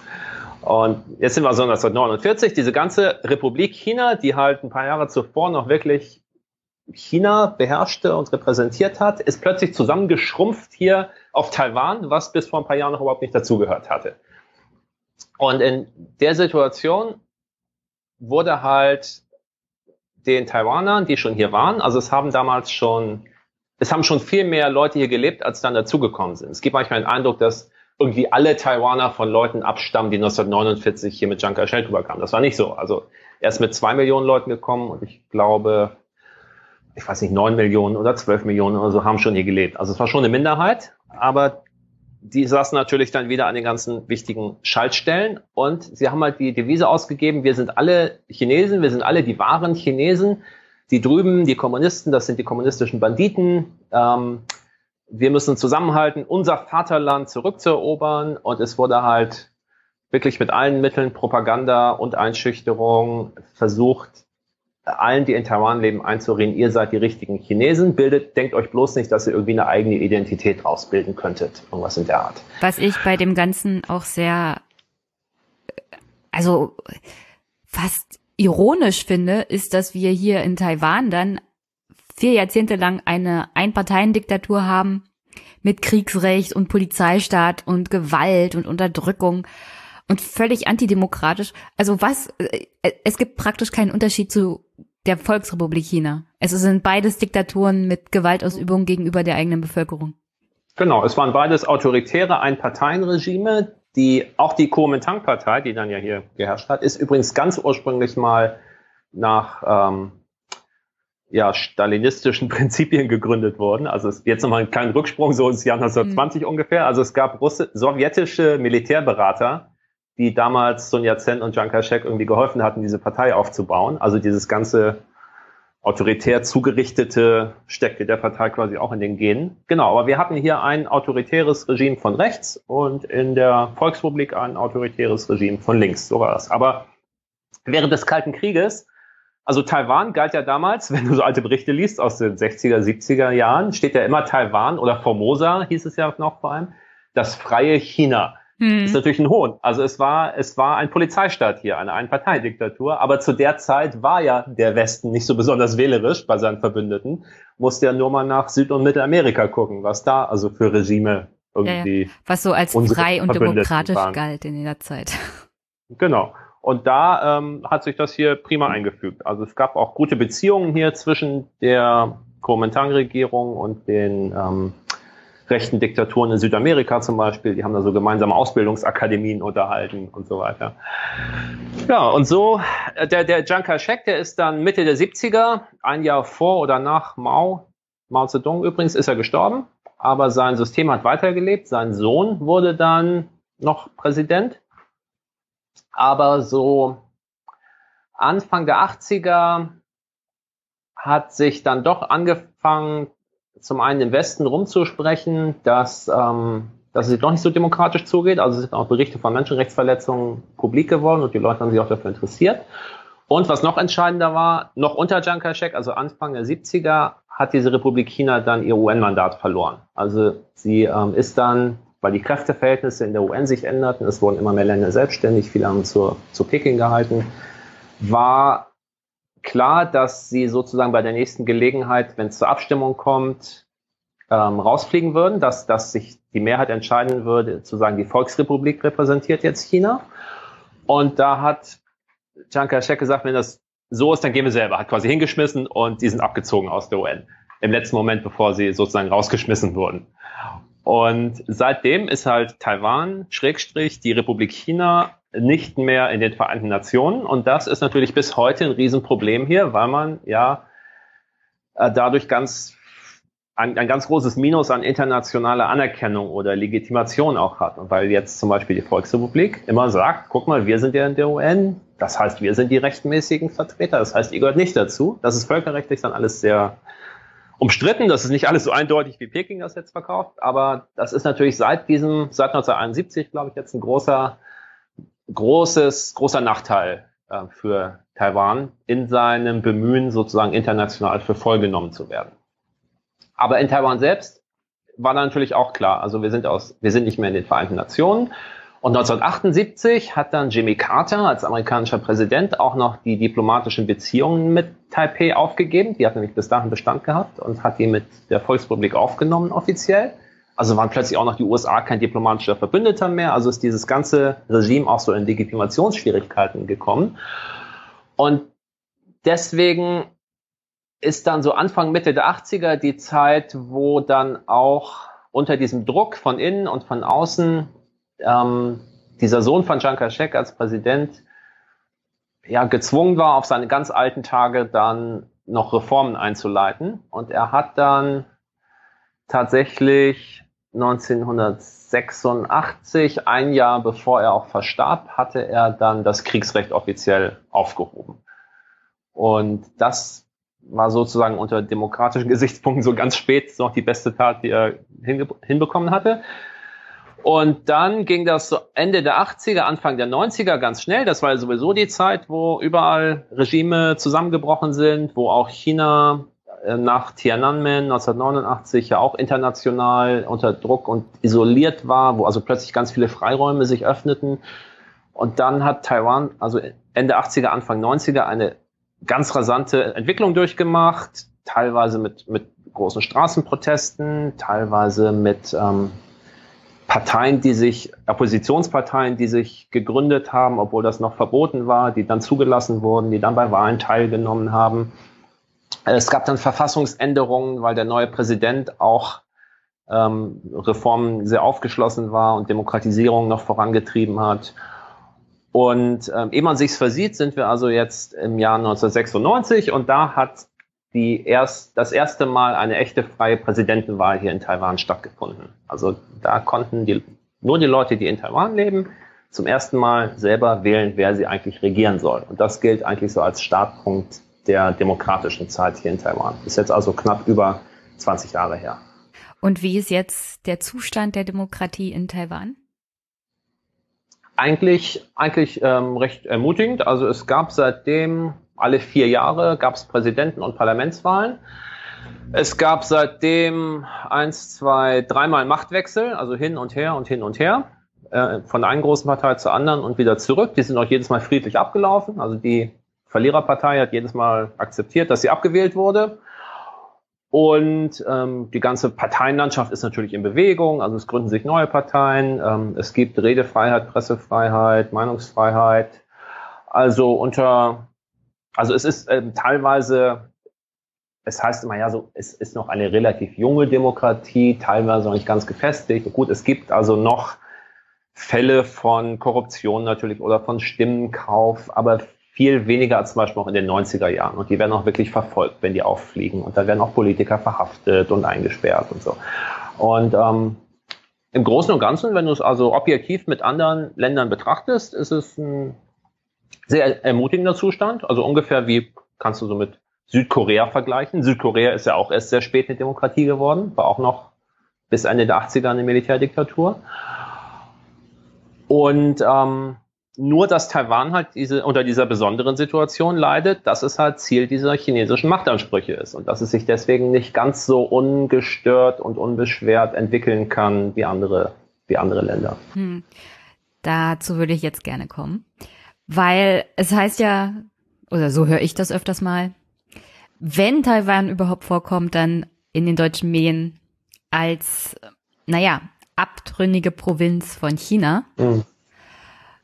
Und so wie du das aber erzählst, stimmt das nicht. Also so richtig Provinz Chinas waren sie ja bis, bis nach sie dem Zweiten Weltkrieg nicht wirklich. Und selbst dann waren sie ja dann auch eher besetzt als Teil von China. Genau. Also dieses abtrünnige Provinz ist so eine Medienerfindung. Nicht mal China selbst benutzt diesen Begriff. Das hat sich irgendwie bei westlichen Medien, auch englischsprachigen, so eingeschlichen, weil das so plakativ und so knackig ist irgendwie und man denkt also, das bringt die Situation auf den Punkt. Tut's aber eben nicht. Also es ähm, es suggeriert dir irgendwie, dass da ganz klare Verhältnisse sind, wo es in Wirklichkeit viel komplizierter ist. Deswegen wär, wäre das neben irgendwie das freie China oder das andere China ist dieses abtrünnige Provinz der allererste Begriff, den ich dann auch gelernt habe zu vermeiden mit aller Kraft in meinen Berichten und wo man wirklich immer wieder darauf hinweisen sollte, dass das ähm, keine, keine gute Wortwahl ist. Aber äh, das chinesische Festland, vor allem Xi Jinping, möchte ja schon, dass Taiwan wieder Teil sozusagen eines Chinas wird. Also er hat, glaube ich, 2017 erst gesagt, dass, ähm, dass die Eigenständigkeit, also Independence von Taiwan ein Dead End ist und dass man eine friedliche Wiedervereinigung anstreben sollte. Der Begriff Wiedervereinigung ist genauso einer, über den man reden kann. Ähm, suggeriert Wiedervereinigung nicht, dass beides irgendwie vorher zusammengehört hat. Ja, ja, also Wenn Peaceful Reunification, was ich mit äh, friedliche Wiedervereinigung einfach mal übersetzt habe. Also die, das, dieses Taiwan, ich sag jetzt mal Heim ins Reich holen, das ähm, ist die Ideologie der Volksrepublik seit Beginn an. Also klar, 1949, Chiang Kai-shek und Mao hatten sich bis aufs Blut bekämpft. Mao hat das Festland gewonnen und sein Erzrivale saß hier immer noch. Natürlich haben die von Anfang an gesagt, das ist die offene Rechnung, die wir noch haben. Wir holen uns Taiwan auch noch. Und dazu kommt, dass ähm, jetzt, und das ist unter Xi Jinping nochmal viel stärker betont worden mit diesem Nationalismus, äh, diese dieses Narrativ, wir machen das Jahrhundert der Demütigung wieder wett. Also alles, was mit den Opiumkriegen zu tun hat. Genau, also alles, was so um 1850 mit den Opiumkriegen losging und so um 1949 dann mit der Gründung der Volksrepublik quasi überwunden wurde in dieser Sichtweise. Diese ganzen Niederlagen und, und Demütigungen wollte sie quasi wieder wettmachen. Das heißt also China wieder zu seinem rechtmäßigen Platz als führende Nation bringen. Hongkong was äh, die, an die Briten abgetreten werden musste, wieder zurückholen. Das haben sie abgehakt, können wir auch gleich noch drüber reden. Aber im Großen und Ganzen ist das ja völkerrechtlich klar. Und Taiwan halt noch. So, und das ist also, das wurde dann Generationen von Chinesen auch durch die Propaganda immer und immer und immer wieder so eingeimpft, dass also keine Regierung der Volksrepublik da jetzt irgendwie hinter zurückrudern könnte. Wenn da jetzt Xi Jinping oder sein Nachfolger oder irgendjemand oder sein Vorgänger irgendwie Kompromissbereitschaft in Sachen Taiwan erkennen lassen würden, dann würden sie damit sozusagen in der eigenen Bevölkerung Unmut und, und Unverständnis riskieren. Deswegen wird da immer dran festgehalten und immer noch einer draufgelegt und immer wieder bekräftigt, ähm, dass man auf keinen Fall auch nur einen Millimeter von abrücken würde von diesem Machtanspruch. Was ironisch ist, weil die Republik China, also Taiwan, hat ja dieses Ein-China-Prinzip auch jahrzehntelang verfolgt. Und mit der Demokratisierung ist man davon abgerückt, so wie ich das verstanden habe, und will jetzt lieber Unabhängigkeit. Also wie geht das überhaupt zusammen ähm, mit der Haltung von, genau. von Volksrepublik? Also während des Kalten Krieges, ich sage jetzt mal bis, ähm, bis Mitte, Ende der 80er, war hier offizielle Staatsräson hier auf Taiwan zu sagen, wir sind nicht Taiwan, wir sind die Republik China und wir sind die rechtmäßigen, wir sind das rechtmäßige System, was eigentlich auch wieder China beherrschen sollte. Mit zunehmender Zeit und wie sie halt immer mehr an, an ähm, ja, Repräsentanz international verloren hatten, war das natürlich ein immer absurderer Anspruch. Aber er wurde halt konsequent weiter fortgetragen. Also wenn wir jetzt hier 1987 oder nee, vielleicht 1985 reden würden, dann ähm, wäre ganz klar, die Regierung in Taipei behauptet, wir sind das echte China. Auch wenn die ganze Welt darüber damals schon den Kopf geschüttelt hat und gesagt hat, ja, okay, müsste er ja sagen, aber wir wissen, äh, wie die Realität ist. Und das ist dann ähm, im, im Zuge dieser Demokratisierung auch mehr und mehr abgeschwächt worden, weil natürlich auch so viel Zeit vergangen war seitdem. Also von denen, die irgendwie 1949 wirklich hier mit rübergekommen waren, das waren da, damals ja schon alte Leute, dann wurden es Greise und inzwischen lebt davon kaum noch jemand. Und diese neuen Generationen, die herangewachsen sind, die kannten das halt gar nicht mehr anders, als dass Taiwan politisch getrennt vom Festland sein eigenes Ding macht und seine eigenen Geschicke selber regelt. Das wurde natürlich immer mehr zur, zur Normalität für die Leute. Gleichzeitig konnten sie und können bis heute aber nicht die Konsequenz ziehen und sich dann auch eine neue Verfassung geben, zum Beispiel sagen, ah, in der Verfassung steht oben drüber immer noch, wir sind die Republik China, lass uns das doch ändern, lass uns doch sagen, das Land heißt Taiwan, weil das genau diese Unabhängigkeitserklärung wäre, die Peking sofort als Kriegsgrund nehmen würde. Also Taiwan, die, die Menschen auf Taiwan sind gezwungen, auch wenn sie vielleicht, wenn sie wirklich vor die Wahl gestellt würden, mit einer Volksabstimmung oder so, zu entscheiden, was sie, was sie wirklich haben wollen, vielleicht mehrheitlich entscheiden würden, ja, wir sind Taiwan und lassen uns diese alten, diese Altlasten, diese alten Verbindungen nach China, die sowieso mit der Realität nichts mehr zu tun haben, lassen uns die kappen. Wenn sie ohne Zwang entscheiden könnten, würden sie vermutlich mehrheitlich in diese Richtung tendieren, aber sie können es gar nicht. Dieser Weg ist ihnen verbaut, weil dann Peking sagen würde, ah, eine Unabhängigkeitserklärung. Und dann sozusagen, dass äh, die, die Rechtfertigung hätte, ähm, wirklich, ja, vielleicht auch militärisch einzugreifen und dann auch das international wahrscheinlich irgendwie verkauft bekommen könnte. Denn dann könnten sie ja sagen, hier, die Taiwaner haben angefangen, die haben als Erste den, den Status quo quasi über den Haufen werfen wollen.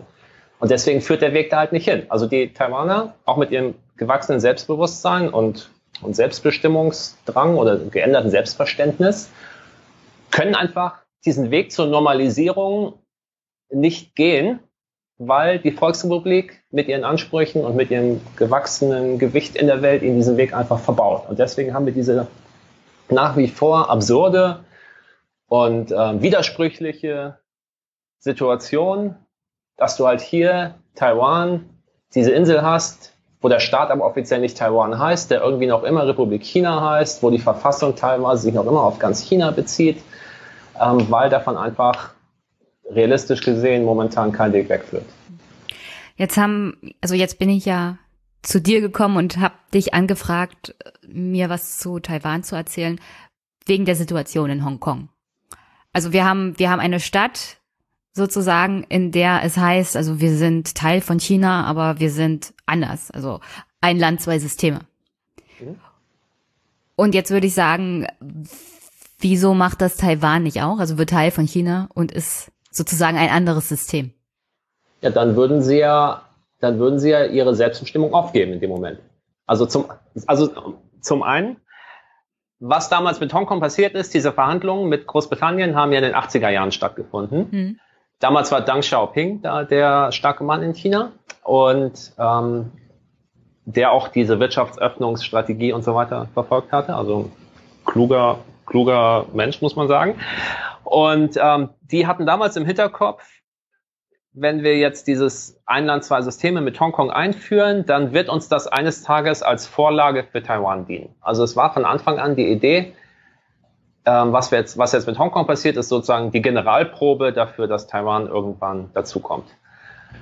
Ähm, und dann wurde 1997 war die Übergabe von Hongkong und es wurde halt Hongkong zugesichert, 50 Jahre lang quasi seine, in Anführungszeichen, innenpolitischen Sachen weiter selber regeln zu können und halt nur, in Anführungszeichen, die außenpolitische und militärische Gewalt sozusagen an, an Peking abzugeben und dass man Teil der Volksrepublik ist, aber irgendwie halt doch noch in diesem, unter diesem Oberrahmen sein eigenes Ding machen kann.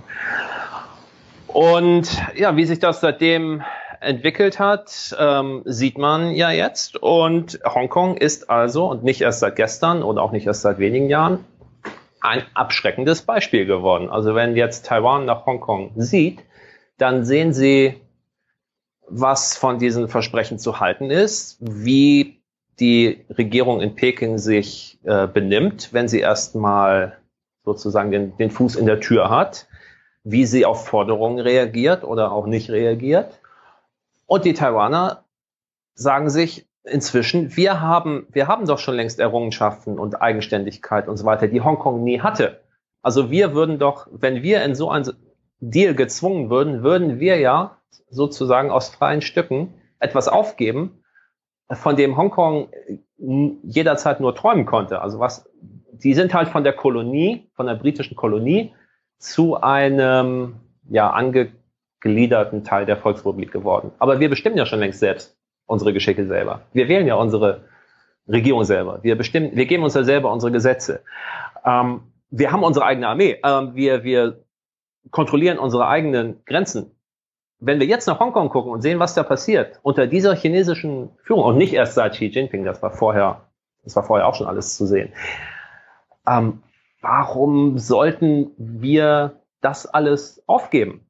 Und da hat China einfach Taiwan nichts zu bieten. Also Chinas Strategie war, ähm, wir versuchen es wirtschaftlich, wir, wir locken mit dem großen Geld. Also wir sagen, Taiwan, äh, öffnet euch uns, öffnet eure Märkte, wir können ähm, mehr und mehr zusammenarbeiten, eure Unternehmen kriegen bei uns Vorzugsbedingungen. Uns haben ja auch wirklich sehr viele taiwanesische Unternehmen ihre Fabriken nach China verlagert. Und Foxconn mit seinen zwei Millionen Arbeitern, da, die die iPhones bauen, ist auch ein taiwanesisches Unternehmen. Und die Hoffnung war, wenn Taiwan nur wirtschaftlich genug profitiert, dann wird sozusagen das, das Geldverdienen wird sozusagen obsiegen über dieses ähm, Eigenständigkeitsbewusstsein. Das ist aber jetzt nicht passiert. Da gab es auch in den letzten Jahren halt Ereignisse, die gezeigt haben, dass das auch an seine Grenzen gestoßen ist. Und dies, das zweite Lockmittel, was China quasi bietet, ist halt diese Droge des Nationalismus. Dieses Wir sind die aufstrebende Großmacht. Wir werden, wir können der Welt unseren Stempel aufdrücken. Wir werden respektiert. Aber ähm, das verfängt bei den Taiwanern dann auch nicht. Und wenn, wenn Hongkong so ein abschreckendes Beispiel ist und die Taiwaner merken, mit China Geld verdienen ist nicht alles und bringt auch am Ende Nachteile. Und mit diesem chinesischen Nationalismus können wir uns auch nicht identifizieren. Hat China den Taiwanern ja nichts zu bieten, um irgendwie aus freien Stücken so einen Weg nach dem Modell Hongkong zu beschreiten. Aber ist Taiwan nicht so generell in der Zwickmühle? Also sie haben keine internationale Unterstützung. Der Konflikt zwischen den USA, Trump und äh, China scheint ihnen ja auch nicht weiterzuhelfen. Also Unterstützung für Taiwan gilt ja aus den USA jetzt auch nicht. Sie können ihre Unabhängigkeit nicht erklären, weil sie Angst haben müssen, dass China dann einfällt. Gleichzeitig ist China aber trotzdem auf dem Weg, im südchinesischen Meer sie praktisch zu umzingeln und früher oder später militärisch einzugreifen, wie das ja schon im 18. Jahrhundert passiert ist. Also ja. Sie stehen also, zwischen den Stühlen und wissen ganz genau, egal was sie tun, früher oder später wird China einmarschieren. Ja, das, das weiß man halt nicht. Also Taiwan ist ja in dieser Situation, die du gerade im Prinzip geschildert hast, ist Taiwan ja seit über 40 Jahren. Das heißt, ähm, man hat jetzt die Erfahrung gemacht, durch alle weltpolitischen Umwälzungen und, und ähm, innenpolitischen Umwälzungen und hin und her. Ähm, es geht da trotzdem irgendwie weiter.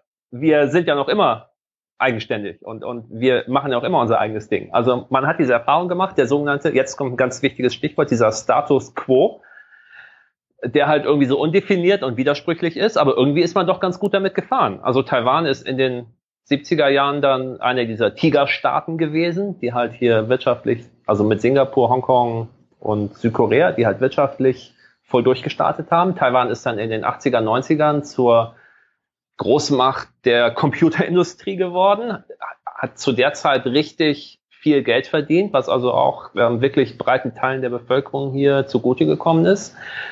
Ähm, es, hat, es hat diesen Weg gemacht, die Gesellschaft ist wohlhabender geworden, die Gesellschaft ist freiheitlicher und demokratischer geworden. Also die Erfahrung der Leute ist hier, ja, wir sind in einer verzwickten Situation, aber irgendwie geht's ja trotzdem weiter. Und ähm, deswegen ist halt in der Mangelung gangbarer Alternativen ist halt dieses am Status quo festhalten und diesem wachsenden chinesischen Druck zumindest nicht nachgeben, wenn man sozusagen den das schon nicht in die andere Richtung drücken kann, dann zumindest ähm, standhaft bleiben und dafür sorgen, dass China nicht schleichend irgendwelche Freiheiten ihnen abnimmt. Das ist das Vorgehen, mit dem die meisten Leute sich hier zurzeit identifizieren können. Und es ist ja auch nicht so, ähm, Trump können wir, glaube ich, mal ganz ausblenden. Also diese ganze amerikanische Politik, die hat eine viel längere Kontinuität. Die, das hat jetzt nicht alles gerade erst mit Trump angefangen. Das war schon die Jahrzehnte vorher. Und ähm, es ist halt auch immer so, dass die USA ein wichtiger inoffizieller Verbündeter sind. Also es gibt keine amerikanischen Truppen in Taiwan. Die sind alle damals 1978, 79 abgezogen, als die diplomatischen Beziehungen hier beendet wurden. Aber im Gegenzug hatte damals der Kongress in Washington weil der sauer war über den Präsident Carter, dass der da ihre so alten antikommunistischen Verbündeten im Stich gelassen hatte, hatte der damals republikanisch dominierte Kongress den sogenannten Taiwan Relations Act erlassen. Das ist ein Gesetz, was die USA gesetzlich verpflichtet, dafür Sorge zu tragen, dass Taiwan nicht gegen seinen Willen überrannt wird, kann man sagen. Also da steht dann drin, ähm, die USA sehen es als eine Angelegenheit von sehr großer Wichtigkeit an, dafür zu sorgen, dass der Status quo von Taiwan wenn überhaupt, dann nur auf friedlichen und einverständlichen Mitteln, äh, Wegen geändert wird. Und seitdem ähm, ist das sozusagen diese, dieser Strohhalm, kann man sagen, mit dem Taiwan weltpolitisch noch über Wasser bleibt, dass die USA aus diversen Gründen, unter anderem auch geostrategisch, doch ein großes Interesse daran haben, dass Taiwan nicht der Volksrepublik in die Hände fällt und deswegen auch seit Jahrzehnten durch alle Regierungen hindurch, also von Reagan über Clinton bis Obama und, und Trump, auch Taiwan immer wieder mit Waffen beliefern, ähm, damit sie halt nicht wehrlos sind und damit China sich das, wenn es wirklich hart auf hart kommt, vielleicht auch nochmal zweimal überlegt, hier einzugreifen. Aber auch diese Waffenlieferungen sind eigentlich, also die größere Bedeutung ist eher symbolischer Art. Also wenn es hier mal, wenn der Konflikt mal eskalieren sollte, würde es wahrscheinlich eher eine lange Blockade geben als eine kurze Invasion. Und ähm, es geht mehr darum, dass die USA damit immer wieder demonstrieren, wir haben euch nicht vergessen und ähm, wir, wir, wir denken doch noch an euch und wir würden, wir stehen euch doch noch bei. Aber es ist halt nirgendwo, es steht auch nicht drin, es ist kein militärischer Beistandspakt. Also es steht nicht drin, die USA werden, werden Truppen äh, schicken, um Taiwan zu verteidigen. Es ist halt auch so, so eine undefinierte Geschichte, die aber halt seit Jahrzehnten Realität ist und, und die, die Politik einfach formt hier. Status quo im Limbus. Ja, ja, also Taiwan ist in so einem weltpolitischen Limbus irgendwo, genau. Aber wie gesagt, nicht erst seit gestern und ähm, ganze Generationen sind aufgewachsen, die kennen das nicht anders hier. Und man kann ja nicht ständig nur daran verzweifeln, dass man irgendwie so ungerecht behandelt wird von der Welt oder dass die Chinesen so böse sind. Also man muss ja auch irgendwie sein normales Leben weiterleben. Ja, das machen die Leute halt auch. Ich, ähm, ich denke mal, das, das sorgt auch für eine so grundsätzliche Tiefenentspannung bei den Menschen, oder? Ja, einerseits, einerseits ja, die haben sich schon ganz gut irgendwie mit der Situation abgefunden. Das kann man sagen. Ähm, ja, andererseits ist die politische Stimmung, auch wenn es hier um Innenpolitik geht oder so, ist doch noch relativ aufgeheizt und leidenschaftlich. Also es hat damit zu tun, dass halt auch diese Zeit der Einparteienherrschaft noch nicht so ganz, sie ist zwar überwunden, aber sie ist irgendwie noch nicht verarbeitet. Also es gibt nach wie vor die Kuomintang-Partei hier, das ist, die hat sich auch demokratisiert, das ist jetzt eine der beiden großen Parteien. Und es gibt die Partei, die damals von den Dissidenten gegründet wurde, die stellt im Moment die Präsidentin. Und diese beiden politischen Lager, das hat jetzt nicht so viel mit links und rechts zu tun, wie, äh, wie wir das in Europa irgendwie so kennen. Diese Spaltung ist halt mehr so anderer Natur. Und dass diese beiden Lager sich irgendwie nach wie vor sehr misstrauisch gegenüberstehen und dass da auch noch viele alte Rechnungen offen sind, kann man sich ja vorstellen. Also hier sind die Wahlkämpfe noch wirklich auch so Richtungsentscheidungen und es ist nicht so, ja, ist schon egal, wen ich wähle, gibt eh eine große Koalition, sondern hier hast du schon noch zwei Lager, die sich auch teilweise noch ideologisch sehr grundsätzlich anders gegenüberstehen. Und die Wahlkämpfe sind auch sehr leidenschaftlich. Also wenn du hier auf so Wahlkampfkundgebungen gehst, dann ist das laut und es wird ähm, Feuer gejubelt und halt, Sprechchöre. Es ist halt viel Feuer dabei, wenn man eine Demokratie hat, die was 30 Jahre alt ist. Ja, es, es geht halt noch um was. Du hast, ja. also da, als ich damals 2008 das erste Mal hier war, da war auch gerade Präsidentenwahlkampf. Ähm, zum Glück. Also wahrscheinlich war das auch mit der Grund, dass ich so angefixt wurde und neugierig wurde. Und, Ein dynamisches ähm, Land. Gar nicht. Das ja, kennt man gar nicht aus Deutschland. Ja, 2008, ich meine, was war? Das war die, die erste große Koalition war gerade unter Merkel. Oh, ähm, wir gingen in, wir gingen in Schwarz-Gelb. Wir waren alle ganz begeistert. Äh, ja, das war, eine, das war dann kurz danach, genau. Aber ähm, wie gesagt, es war, es war die Frühphase Merkel und damals war ja auch weltpolitisch auch noch, na gut, kam einem damals zwar nicht so vor, aber im Rückblick war es ja auch noch ein bisschen ruhiger alles. Na, jedenfalls, egal, ich kam dann hierher und hier waren dann halt, hier fahren die mit Lautsprecherwagen durch die Straßen, die Kandidaten und plärren ihre Botschaften raus, oder die stehen hinten auf dem Wagen drauf und winken und ähm, bei diesen Wahlveranstaltung, wo ich dann hin bin, während der Kandidat redet, wird seine Rede irgendwie von so pathetischer, Braveheart-mäßiger Musik untermalt. Oh, cool. Und es, es, es war also wirklich so, da waren Emotionen plötzlich, die ich bis dahin gar nicht so mit, mit Wahlen in Verbindung gebracht hatte. Und ähm, da, da wurde mir also klar, dass das bedeutet hier wirklich noch was. Es geht hier wirklich noch um was. Naja, äh, ist nicht im Januar 2020 wieder Wahl? Genau, wir haben jetzt, ja, wir haben jetzt ich glaube 11. Januar yeah. 2020 sind am selben Tag Präsidenten- und Parlamentswahlen. Und die sind, also man sagt in Taiwan quasi jedes Mal, das ist eine entscheidende, wegweisende Wahl, aber dieses Mal stimmt es besonders. Also jetzt ist eine ähm, Schicksalswahl. Äh, weil je, jetzt ist wirklich der Zeitpunkt, wo Xi Jinping ja aus seinen keinen Hehl mehr daraus macht, aus den Methoden, mit denen er seine Ansprüche vorantreiben will. Und ähm, die Kuomintang-Partei hat sich jetzt auch für einen Kandidaten entschieden, der wirklich besonders unverblümt deutlich macht, dass er auch ähm, bereit ist, weitreichende Gespräche mit China zu führen. Natürlich sagt er auch nicht, äh, ich werde irgendwie Souveränität aufgeben, aber ähm, er ist zum Beispiel, also das ist dieser Gegenkandidat, der Oppositionskandidat jetzt, der heißt Han Guoyu, also Nachname Han, das ist der Bürgermeister einer großen Stadt im Süden. Der ist völlig überraschend Ende letzten Jahres erst da zum Bürgermeister gewählt worden mit so einem Populismus-Wahlkampf. Also er hat das Blaue vom Himmel versprochen, egal was es mit der Realität zu tun hatte. Wurde auch mit Trump verglichen in dieser Hinsicht. Also er ist, er ist sozusagen Populismus Trump ohne den Rassismus. Und ähm, hat aber wirklich diese ganzen alten Spielregeln im Haufen geworfen. Und ähm, hat damit völlig überraschend da diesen Wahlkampf gewonnen und ist jetzt auch eigentlich genauso überraschend zum nationalen Präsidentschaftskandidaten seiner Partei geworden.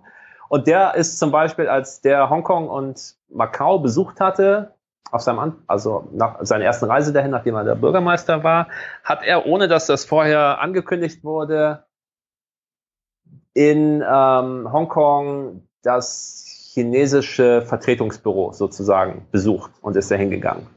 Ähm, und hat da Gespräche geführt, wo man nicht genau weiß, was da besprochen wurde. Und er ist dann sogar noch in die Stadt Xiamen gereist, das ist so eine Hafenstadt ähm, an der Küste gegenüber von China und hat da quasi auch Vertreter der für Taiwan zuständigen Behörde der chinesischen Regierung getroffen.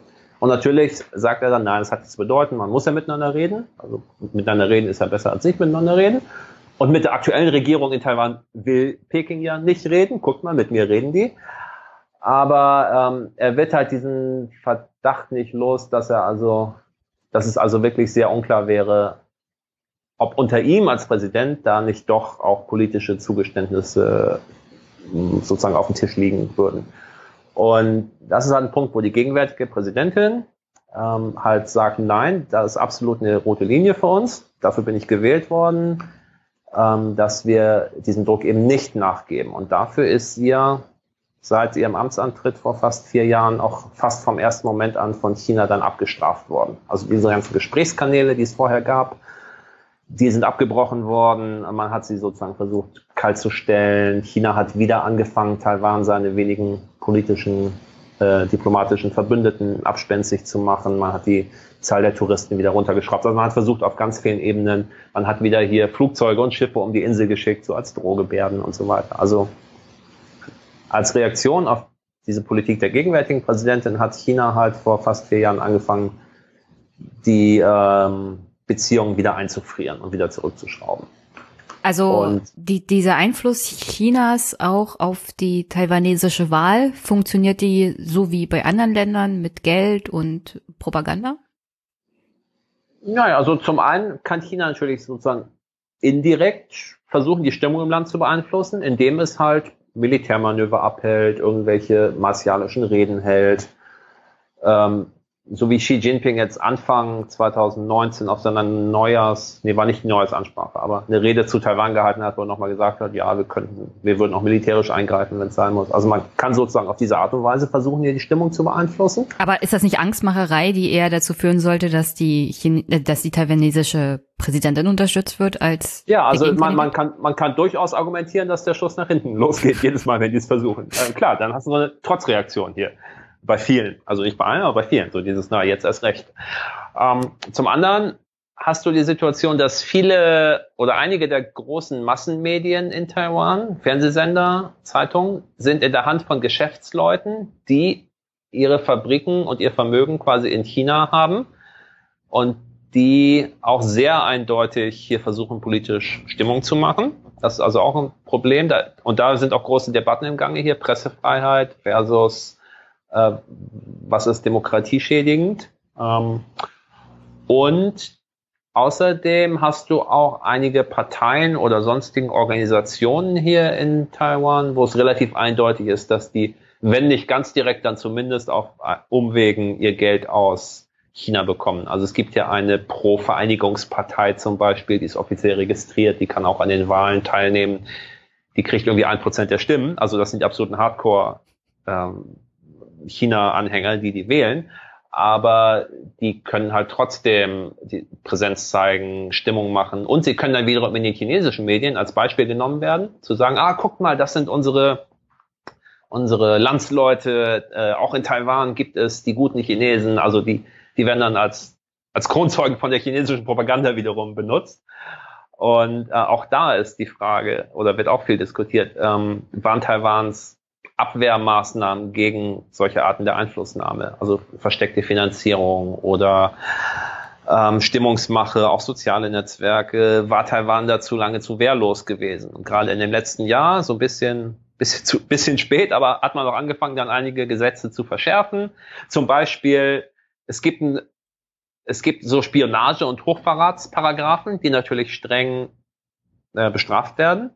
Nur bislang waren die so gefasst, dass es quasi nur auf Agenten ausländischer Mächte zutraf. Jetzt hast du aber laut Verfassung die Situation, dass dass China, also das Festland, offiziell nicht Ausland ist, weil es ja irgendwie noch ja, ja. in diesem Geltungsbereich der Verfassung betreibt. Genau. Und so, so konntest du halt quasi nie irgendwelche chinesischen, also im Großen und Ganzen, also nie irgendwelche chinesischen Spione belangen unter diesen strengen äh, Paragraphen. Äh, da ist man jetzt dabei, das äh, zu ändern, dass es quasi so formuliert wird, dass es dann auch darauf zutrifft. Und ähm, es ist eigentlich erstaunlich, dass das jetzt doch relativ lang gedauert hat, bis man sozusagen auch Konsequenzen daraus zieht. Aber dass, dass China auf oder chinesische Behörden, Organisationen, die Partei, dass die auf ganz vers vielen verschiedenen Wegen versuchen, hier diese Wahl zu beeinflussen, das ist also, das, das wird nicht bestritten ernsthaft von irgendjemandem. Fernab dieser ganzen Problematik mit China und der Außenpolitik, was sind eigentlich die Probleme, mit der sich die taiwanesische Gesellschaft jetzt innenpolitisch rumschlägt.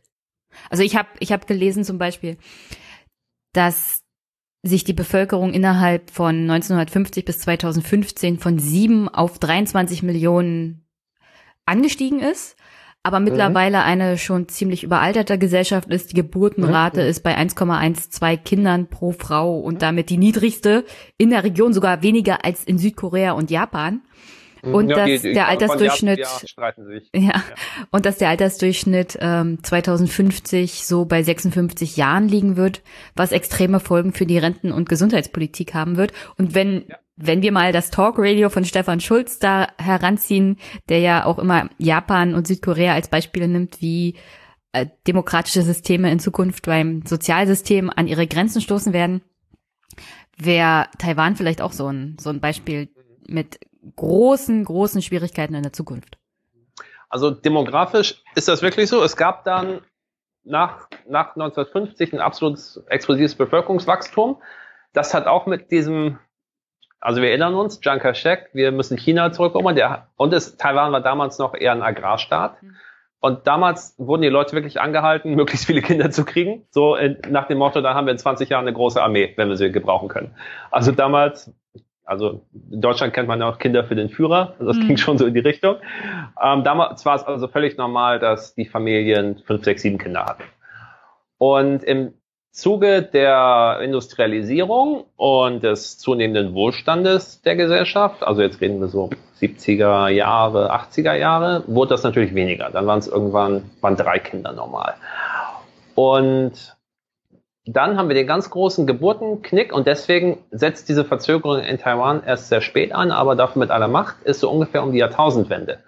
Also ab der Jahrtausendwende ist es sozusagen von, ja, so zwei Kinder sind noch normal abgeknickt und abwärts gegangen. Und das hatte, mm, ich glaube, vor allem mit so einer Verunsicherung in der Gesellschaft zu tun, dass irgendwie die Zukunft nicht mehr so rosig war. Also das war zum einen die Zeit, wo China wirklich als Weltmacht ähm, aufgestanden ist und in Erscheinung trat. Also man hat gemerkt, mh, hm, da direkt nebenan, da erwacht etwas, was zukünftig den Ton angibt, was ist mit uns. Und die eigenen goldenen Wirtschaftszeiten der 80er und 90er Jahre mit hier zweistelligen Zuwachsraten und der Börsenmarkt boomt und die Leute bringen das, also Jetzt im Rückblick denken die Leute, dass alle das Geld in Schubkarren nach Hause gebracht haben damals. Die waren halt auch vorbei. Also Taiwan, Taiwans wirtschaftliche Entwicklung stagniert seitdem auf hohem Niveau, aber sie kommen nicht mehr so richtig aus dem Pushen. Also die Leute müssen sich seit ungefähr der Jahrtausendwende damit abfinden, dass sie vielleicht ihren Höhepunkt sozusagen erreicht haben und dass es jetzt eher darum geht, so dieses Erreichte zu halten, damit zufrieden zu sein, als jetzt, es geht voran, voran, voran. Und ähm, das hat aber dazu geführt, dass halt, also diese Verunsicherung hat dazu geführt, dass die Leute wirklich ungefähr seit der Jahrtausendwende sehr viel weniger Kinder bekommen. Und jetzt haben wir gerade den Punkt, als ich hier vor zehn Jahren hergekommen bin, hat sich halt angefangen, damit bemerkbar zu machen, dass einige Grundschulen geschlossen werden mussten, so in dünn besiedelten Gebieten und so weiter. Und inzwischen sind wir an dem Punkt angekommen, wo halt Universitäten geschlossen werden müssen oder zusammengelegt werden müssen, weil halt die Studenten nicht mehr da sind. Und das zieht sich jetzt also durch. Und noch ist also, noch sind Japan und ich glaube auch Südkorea ältere Gesellschaften als Taiwan im Schnitt. Aber Demografie lässt sich immer so schön vorausberechnen. Ähm, Taiwan holt so, sozusagen sehr rapide auf und wird in, muss ich lügen, also in 15 Jahren oder so, wird also auch Taiwan offiziell eine überalterte Gesellschaft sein mit so und so vielen Prozent über 65. Ähm, so ungefähr, ja, so in, in, ungefähr auf dem Niveau von Deutschland und so fast schon bei Japan, so ungefähr. Und das wird auch ein großes Problem werden. Und wirtschaftlich heißt das zum einen, dass wenn, wenn diese Volkswirtschaft also noch weiter funktionieren soll, dann müssen sie irgendwie Abschied nehmen von diesen alten Konzepten. Die müssen irgendwas Neues, irgendwelche neuen Felder erschließen, wo sie auch, also Taiwans Strategie war sehr lange, Sachen billiger herzustellen als andere und die dann an, an andere Unternehmen zu verkaufen, so als Auftragsfertiger und so weiter. Äh, das, das wird nicht mehr funktionieren. Also man muss irgendwie versuchen, kreativer zu werden, eigene Sachen zu entwickeln, innovativer, was mit dem Bildungssystem hier nicht so unbedingt zusammengeht, aber ähm, es wurde halt erkannt, dass es nötig wäre. Und ähm, für das Sozialsystem wird das natürlich auch Auswirkungen haben. Es gibt jetzt hier nicht so ein, äh, es gab die meiste Zeit nicht so ein allgemeines Rentensystem, wo irgendwie eingezahlt wurde und Leute Ansprüche erworben haben. Es gibt seit 10, 15 Jahren ein Rentensystem, wo Leute aber quasi auf ihr persönliches Konto einzahlen. Also es ist nicht so dieses Umlage, die aktuelle Generation zahlt für die Rentner. Äh, das Problem werden sie nicht haben, aber sie werden dieses Problem mit den Beamtenpensionen haben zum Beispiel. Also es gab in diesem in diesem Einparteienstaat gab das wenig überraschend, also einen sehr großen staatlichen Sektor mit extrem vielen Polizisten, Soldaten, Lehrern, Richtern, Behörden, Behördenwildwuchs und so weiter. Und diese ganzen Beamten, die werden alle Pensionsansprüche haben. Und äh, das ist eine Riesenwelle, die hinzurollt auf das Land. Und da hat auch die aktuelle Präsidentin eine ihrer Reformen, die sie, die sehr unpopulär waren, die sie aber durchgezogen hat, ist, dass sie ähm, die Pensionsansprüche der Beamten, die wirklich teilweise absurd hoch waren, also die haben dann teilweise der, als Rentner mehr verdient als vorher. Ähm, und sie hatten irgendwie noch so Sonderrechte, dass sie Geld zu 18 Prozent anlegen durften und der Staat diese Zinsen bezahlt hat und so weiter. Ähm, da ist sie rang. Da soll sich noch mal jemand über das Beamtensystem in Deutschland beschweren. Ja, genau. Also das, das war wirklich ganz luxuriös, ja. Also wenn du irgendwie, und die, die, was weiß, Grundschullehrer konnten mit 55 in Pension gehen oder so und hatten dann, konnten dann schön auf Europa reisen und so weiter. Oh, der also, Himmel auf Erden Taiwan für einen Lehrer, ey. Ja, kann, kannst mal sehen.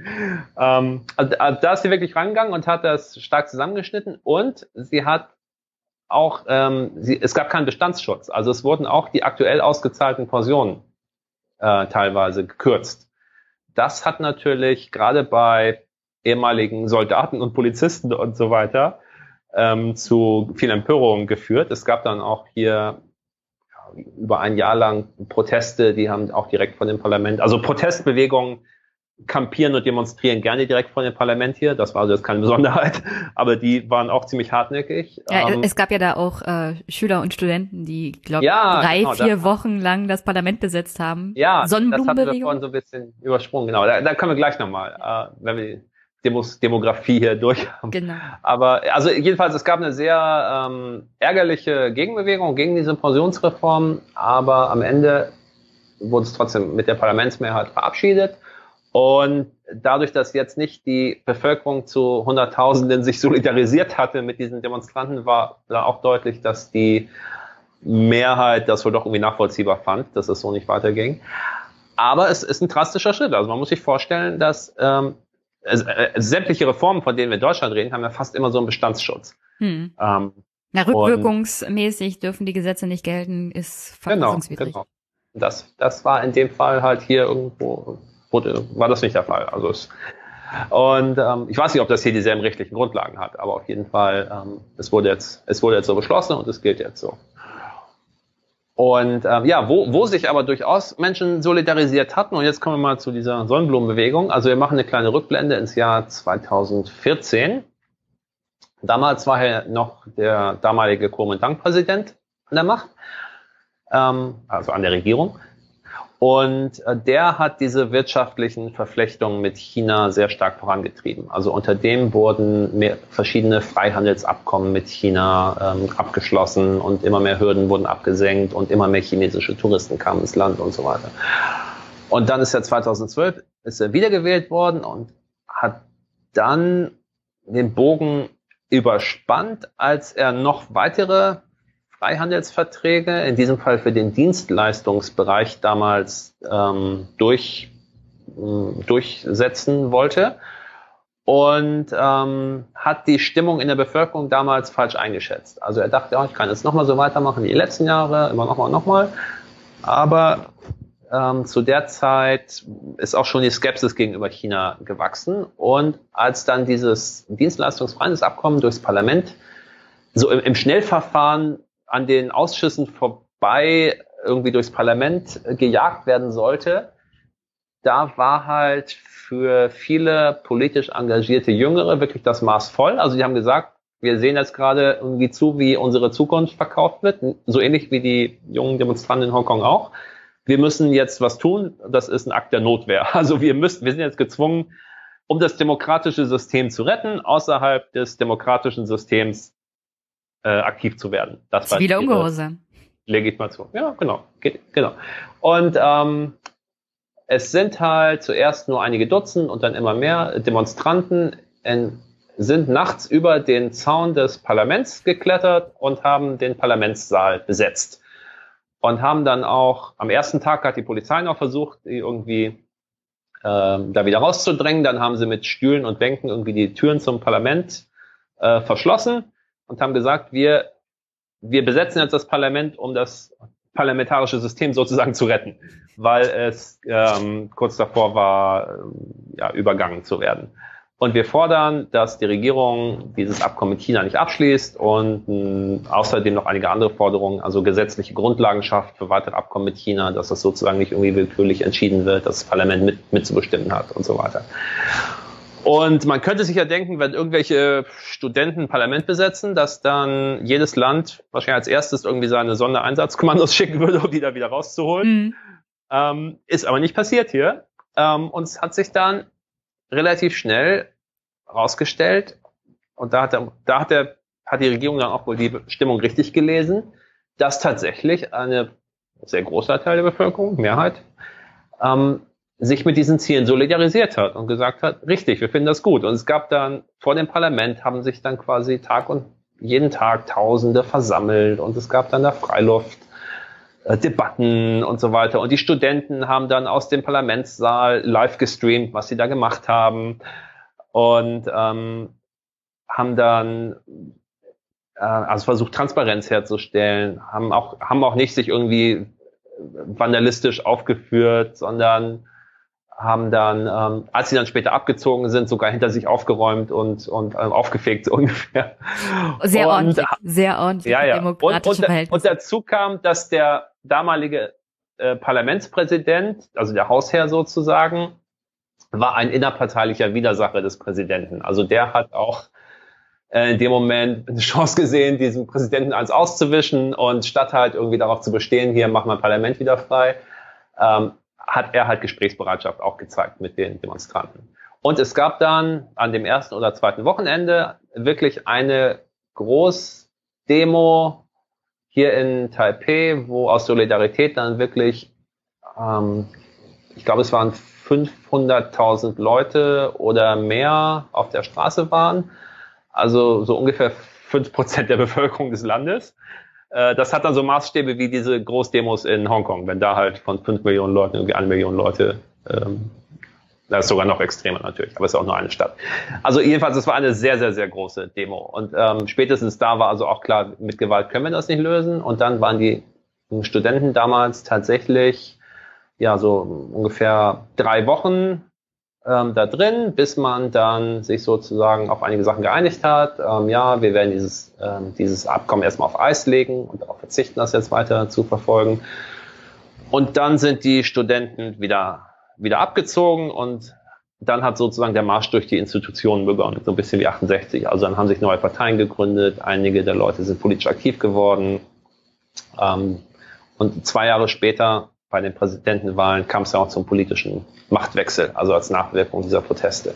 Und in Hongkong im selben Jahr 2014, auch nach der Sonnen Sonnenblumenbewegung, gab es dann ja die sogenannte Regenschirmrevolution, wo die in Hongkong ja damals ähm, massenweise Straßen und Plätze besetzt hatten, auch wochenlang, mit der Forderung, dass, ähm, dass man diesen ähm, Führer, die, diesen Leiter der Hongkonger Verwaltung quasi selber und direkt wählen will. Was, was ja aber in dem Fall nicht erfolgreich war, sondern diese Regenschirmbewegung in Hongkong ist ja quasi von der Verwaltung von Hongkong und von Peking so am langen Arm ähm, gehalten worden und hat sich dann ja irgendwann totgelaufen und musste quasi eingestehen, dass sie erfolglos waren. Aber auch daraufhin hatten sich dann ja in Hongkong neue Parteien gebildet und sind neue Abgeordnete ins Parlament gewählt worden, die dann da wieder raus verdrängt wurden unter irgendwelchen Vorwänden. Also es war quasi 2014 schon, sowohl in Taiwan als auch in Hongkong gab es also Protestbewegungen, die mal mehr, mal weniger Erfolg hatten, aber die beide ähm, Nachwirkungen hatten, die also bis heute, bis heute wieder spürbar sind.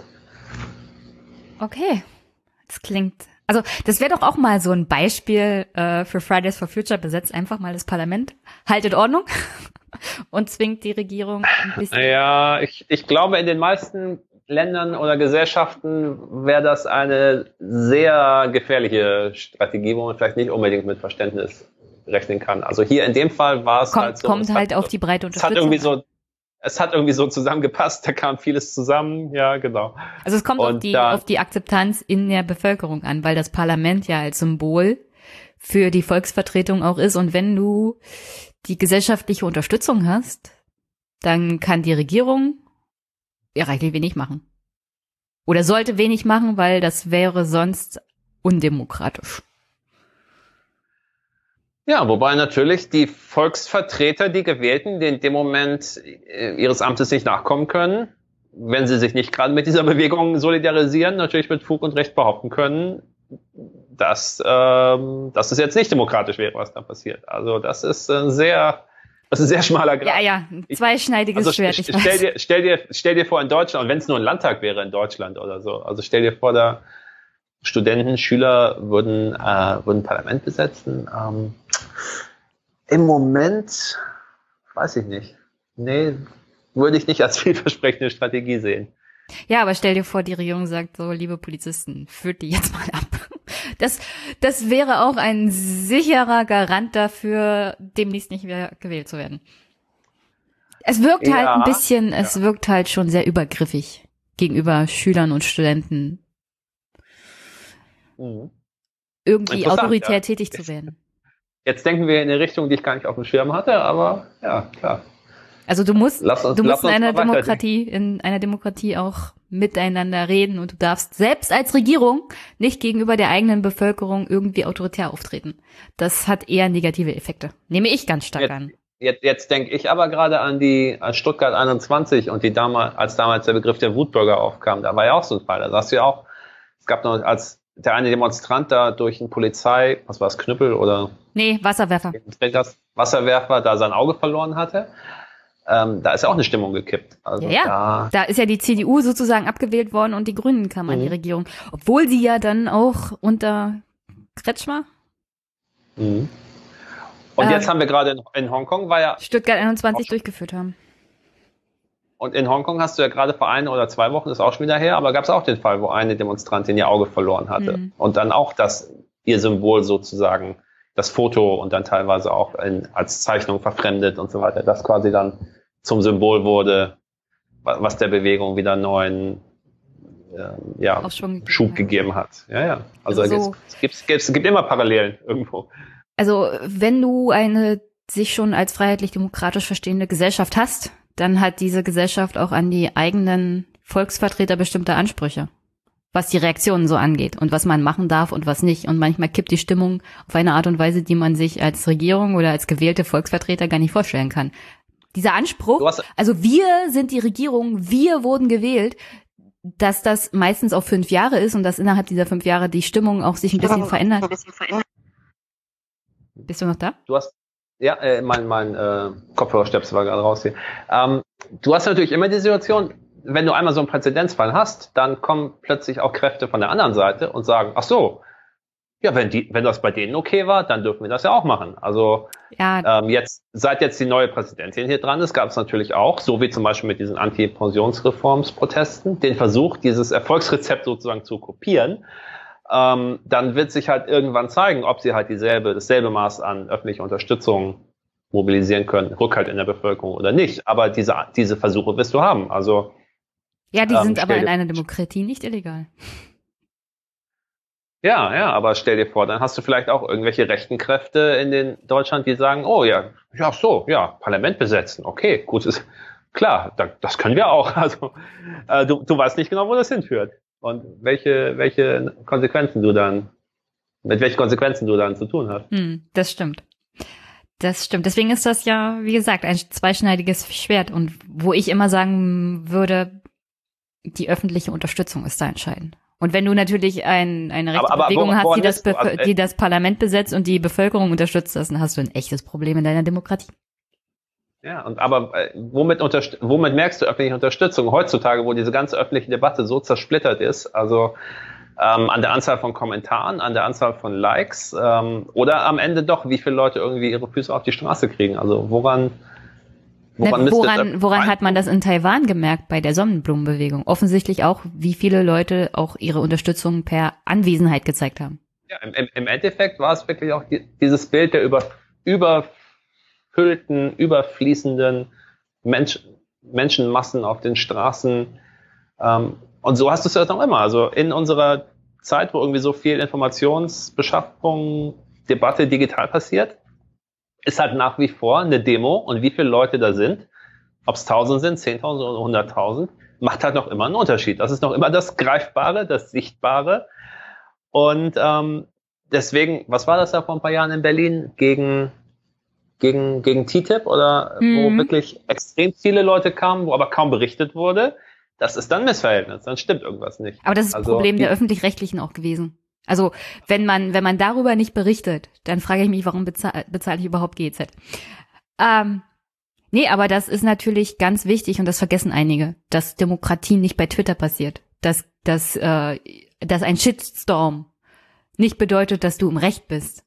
Und dass Demokratie kein Algorithmus ist, wo man, wo man einfach nur reinfüttert, wie Leute halt sich verhalten und wie sie denken, sondern dass die Anwesenheit im Wahllokal und auf der Straße und das Einmischen vor Ort als lebendes Wesen und nicht per, Demo, äh, per Kommentar bei Facebook oder Twitter hier immer noch entscheidend sind. Und das sollte auch weiterhin so sein. Und jeder, der sich da zurückzieht in seinen Social Media Space und seine Wohlfühl-Twitter-Blase, dass das nur bedeutet, dass die Demokratie geschwächt ist. Also ein Plädoyer für die physische Präsenz. Physische Präsenz, genau. Mischt euch ein. Einmischen. Sehr schön. Okay. Deswegen auch, deswegen auch Stände in der Fußgängerzone haben auch nach wie vor ihre Berechtigung, denke ich. Ja echt, echte Leute immerhin nochmal treffen können, wenn sie wollen. Nehmt, nehmt euch ein Beispiel an der taiwanesischen Demokratie, besorgt euch einen elektronischen Pickup, stellt euch hinten mit Mikrofonen und Lautsprecher rauf und macht Wahlwerbung. Das möchte ich sehen. Da ja. würde ich sogar extra in Deutschland kommen, um das zu sehen. das will ich auch sehen. Okay. Jetzt haben wir schon fast eineinhalb Stunden geredet und ich glaube, ich weiß immer noch nicht genug über Taiwan. Aber vielleicht kann ich dich ja im Januar, Februar nochmal einladen und erzählst mir mal, wie die Wahlen abgelaufen sind. Ja, gerne. Können wir auch ein bisschen darüber reden, wie und ob das dann in den deutschen Medien aufgegriffen wurde. Ja, definitiv. Machen wir so ein bisschen ähm, Journalismus, Medien und öffentlich-rechtlichen Kritik. Gucken wir mal, was da passiert. Aber ich werde auch mit, ich werde auch beteiligt sein. Also ich versuche natürlich auch meinen Teil zu tun, dass zumindest einige Berichte es dann auch schaffen. Und ich glaube auch, dass aufgrund der Gemengelage, also es war schon 2016 bei der letzten Wahl, war das deutsche Medieninteresse sehr viel größer als 2012, als es im Prinzip um weniger ging und als auch der Ausgang viel deutlich, viel äh, deutlicher abzusehen war. Also 2016 gab es mehr Berichte als 2012. Ich vermute, es wird auch jetzt 2020 eher, eher mehr von Taiwan zu sehen geben. Zumindest in diesen wenigen Tagen direkt vor und nach der Wahl im Januar.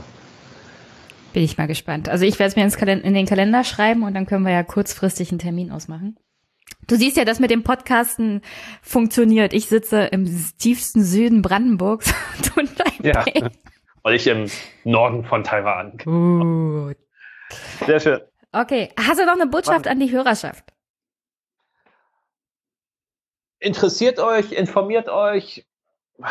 Wenn ihr neugierig geworden seid, versucht nachzulesen, so wie du es ja auch gemacht hast. Und ähm, ja, im Moment kann ich verstehen, dass Hongkong mehr weltweite Aufmerksamkeit auf sich zieht, aber ich glaube, langfristig ist doch Taiwan der noch entscheidendere Schauplatz, weil hier noch mehr auf dem Spiel steht und noch weniger entschieden ist. Und weil Taiwan leider auch einer der Orte sind, wo die Konflikte zwischen den USA und China sich besonders leicht entzünden könnten. Also informiert euch vorher, damit ihr nicht überrascht seid, wenn es plötzlich doch das Top-Thema auf der weltweiten Agenda ist eines Tages. Und vor allem äh, das Top-Thema ist es ja dann als abtrünnige Republik in ARD und ZDF. Und das wollen wir natürlich nicht so haben. Das wollen wir nicht haben. Wo findet man dich und wo findet man deine Texte? Also ich bin ähm, auf Facebook und Twitter, bin ich als Taiwan-Reporter, einfach in einem Wort. Ähm, ich habe noch eine Homepage, taiwanreporter.de, die ist allerdings dringendst überarbeitungsbedürftig. Ähm, da sind auch ein paar Arbeitsproben, aber wenn es speziell darum geht, mal so nachzulesen, was ich im Laufe der Jahre gemacht habe, es gibt diese Plattform torial.de, T-O-R-I-A-L, das ist so eine Art Portfolio-Plattform für Journalisten. Und wenn man da nach Klaus Badenhagen sucht, dann habe ich da auch eine Seite, wo ich versuche einigermaßen äh, aktuell meine Arbeitsproben zu versammeln, dass man da einen Eindruck bekommt. Aber ansonsten Facebook und Twitter immer gerne. So, super. Ich versuche das alles auch in die Shownotes zu packen, damit die Hörer deinem Aufruf auch nachkommen können und sich ein bisschen selber einlesen können. Schon, schon mal als Vorbereitung für Anfang 2020. Ja, alles klar. Okay. Achso, äh, und es wird Ende, ähm, nee, Ende November? Ja, Ende November wird eine Delegation junger deutscher Journalisten hierher kommen über ähm, diese, wie heißt die Organisation? Eine Organisation, die regelmäßig Journalistenreisen hm. in verschiedene Länder anbietet. Habe ich bei Twitter waren, bei dir gesehen. Ja, genau. Die waren vor vier Jahren hier, die kommen jetzt wieder her. Da werden dann vermutlich viele dabei sein, die so für Deutschlandfunk und die einen oder anderen Print- und Online-Medien berichten. Also ähm, erfahrungsgemäß viele der Berichte, die die dann machen werden, werden dann auch erst so rund um die Wahl oder im Vorlauf zur Wahl erscheinen. Aber auch da kann man mal ein Auge drauf halten. Vielleicht sind da ja auch Namen dabei oder Medien dabei, die man schon kennt und dann weiß man, dass die auch dann zumindest mal ähm, aus erster Hand hier ihre Erfahrungen in Taiwan machen werden. Vielleicht auch der zukünftige Taiwan-Reporter 2.0 oder Reporterin dabei.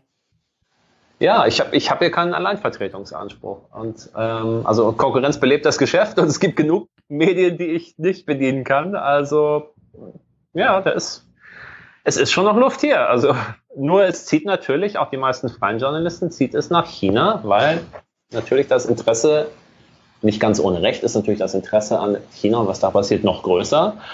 Und ähm, ja, da, da wird dann halt, Taiwan soll von den meisten China-Korrespondenten immer so mit, mit berücksichtigt, mitgecovert werden.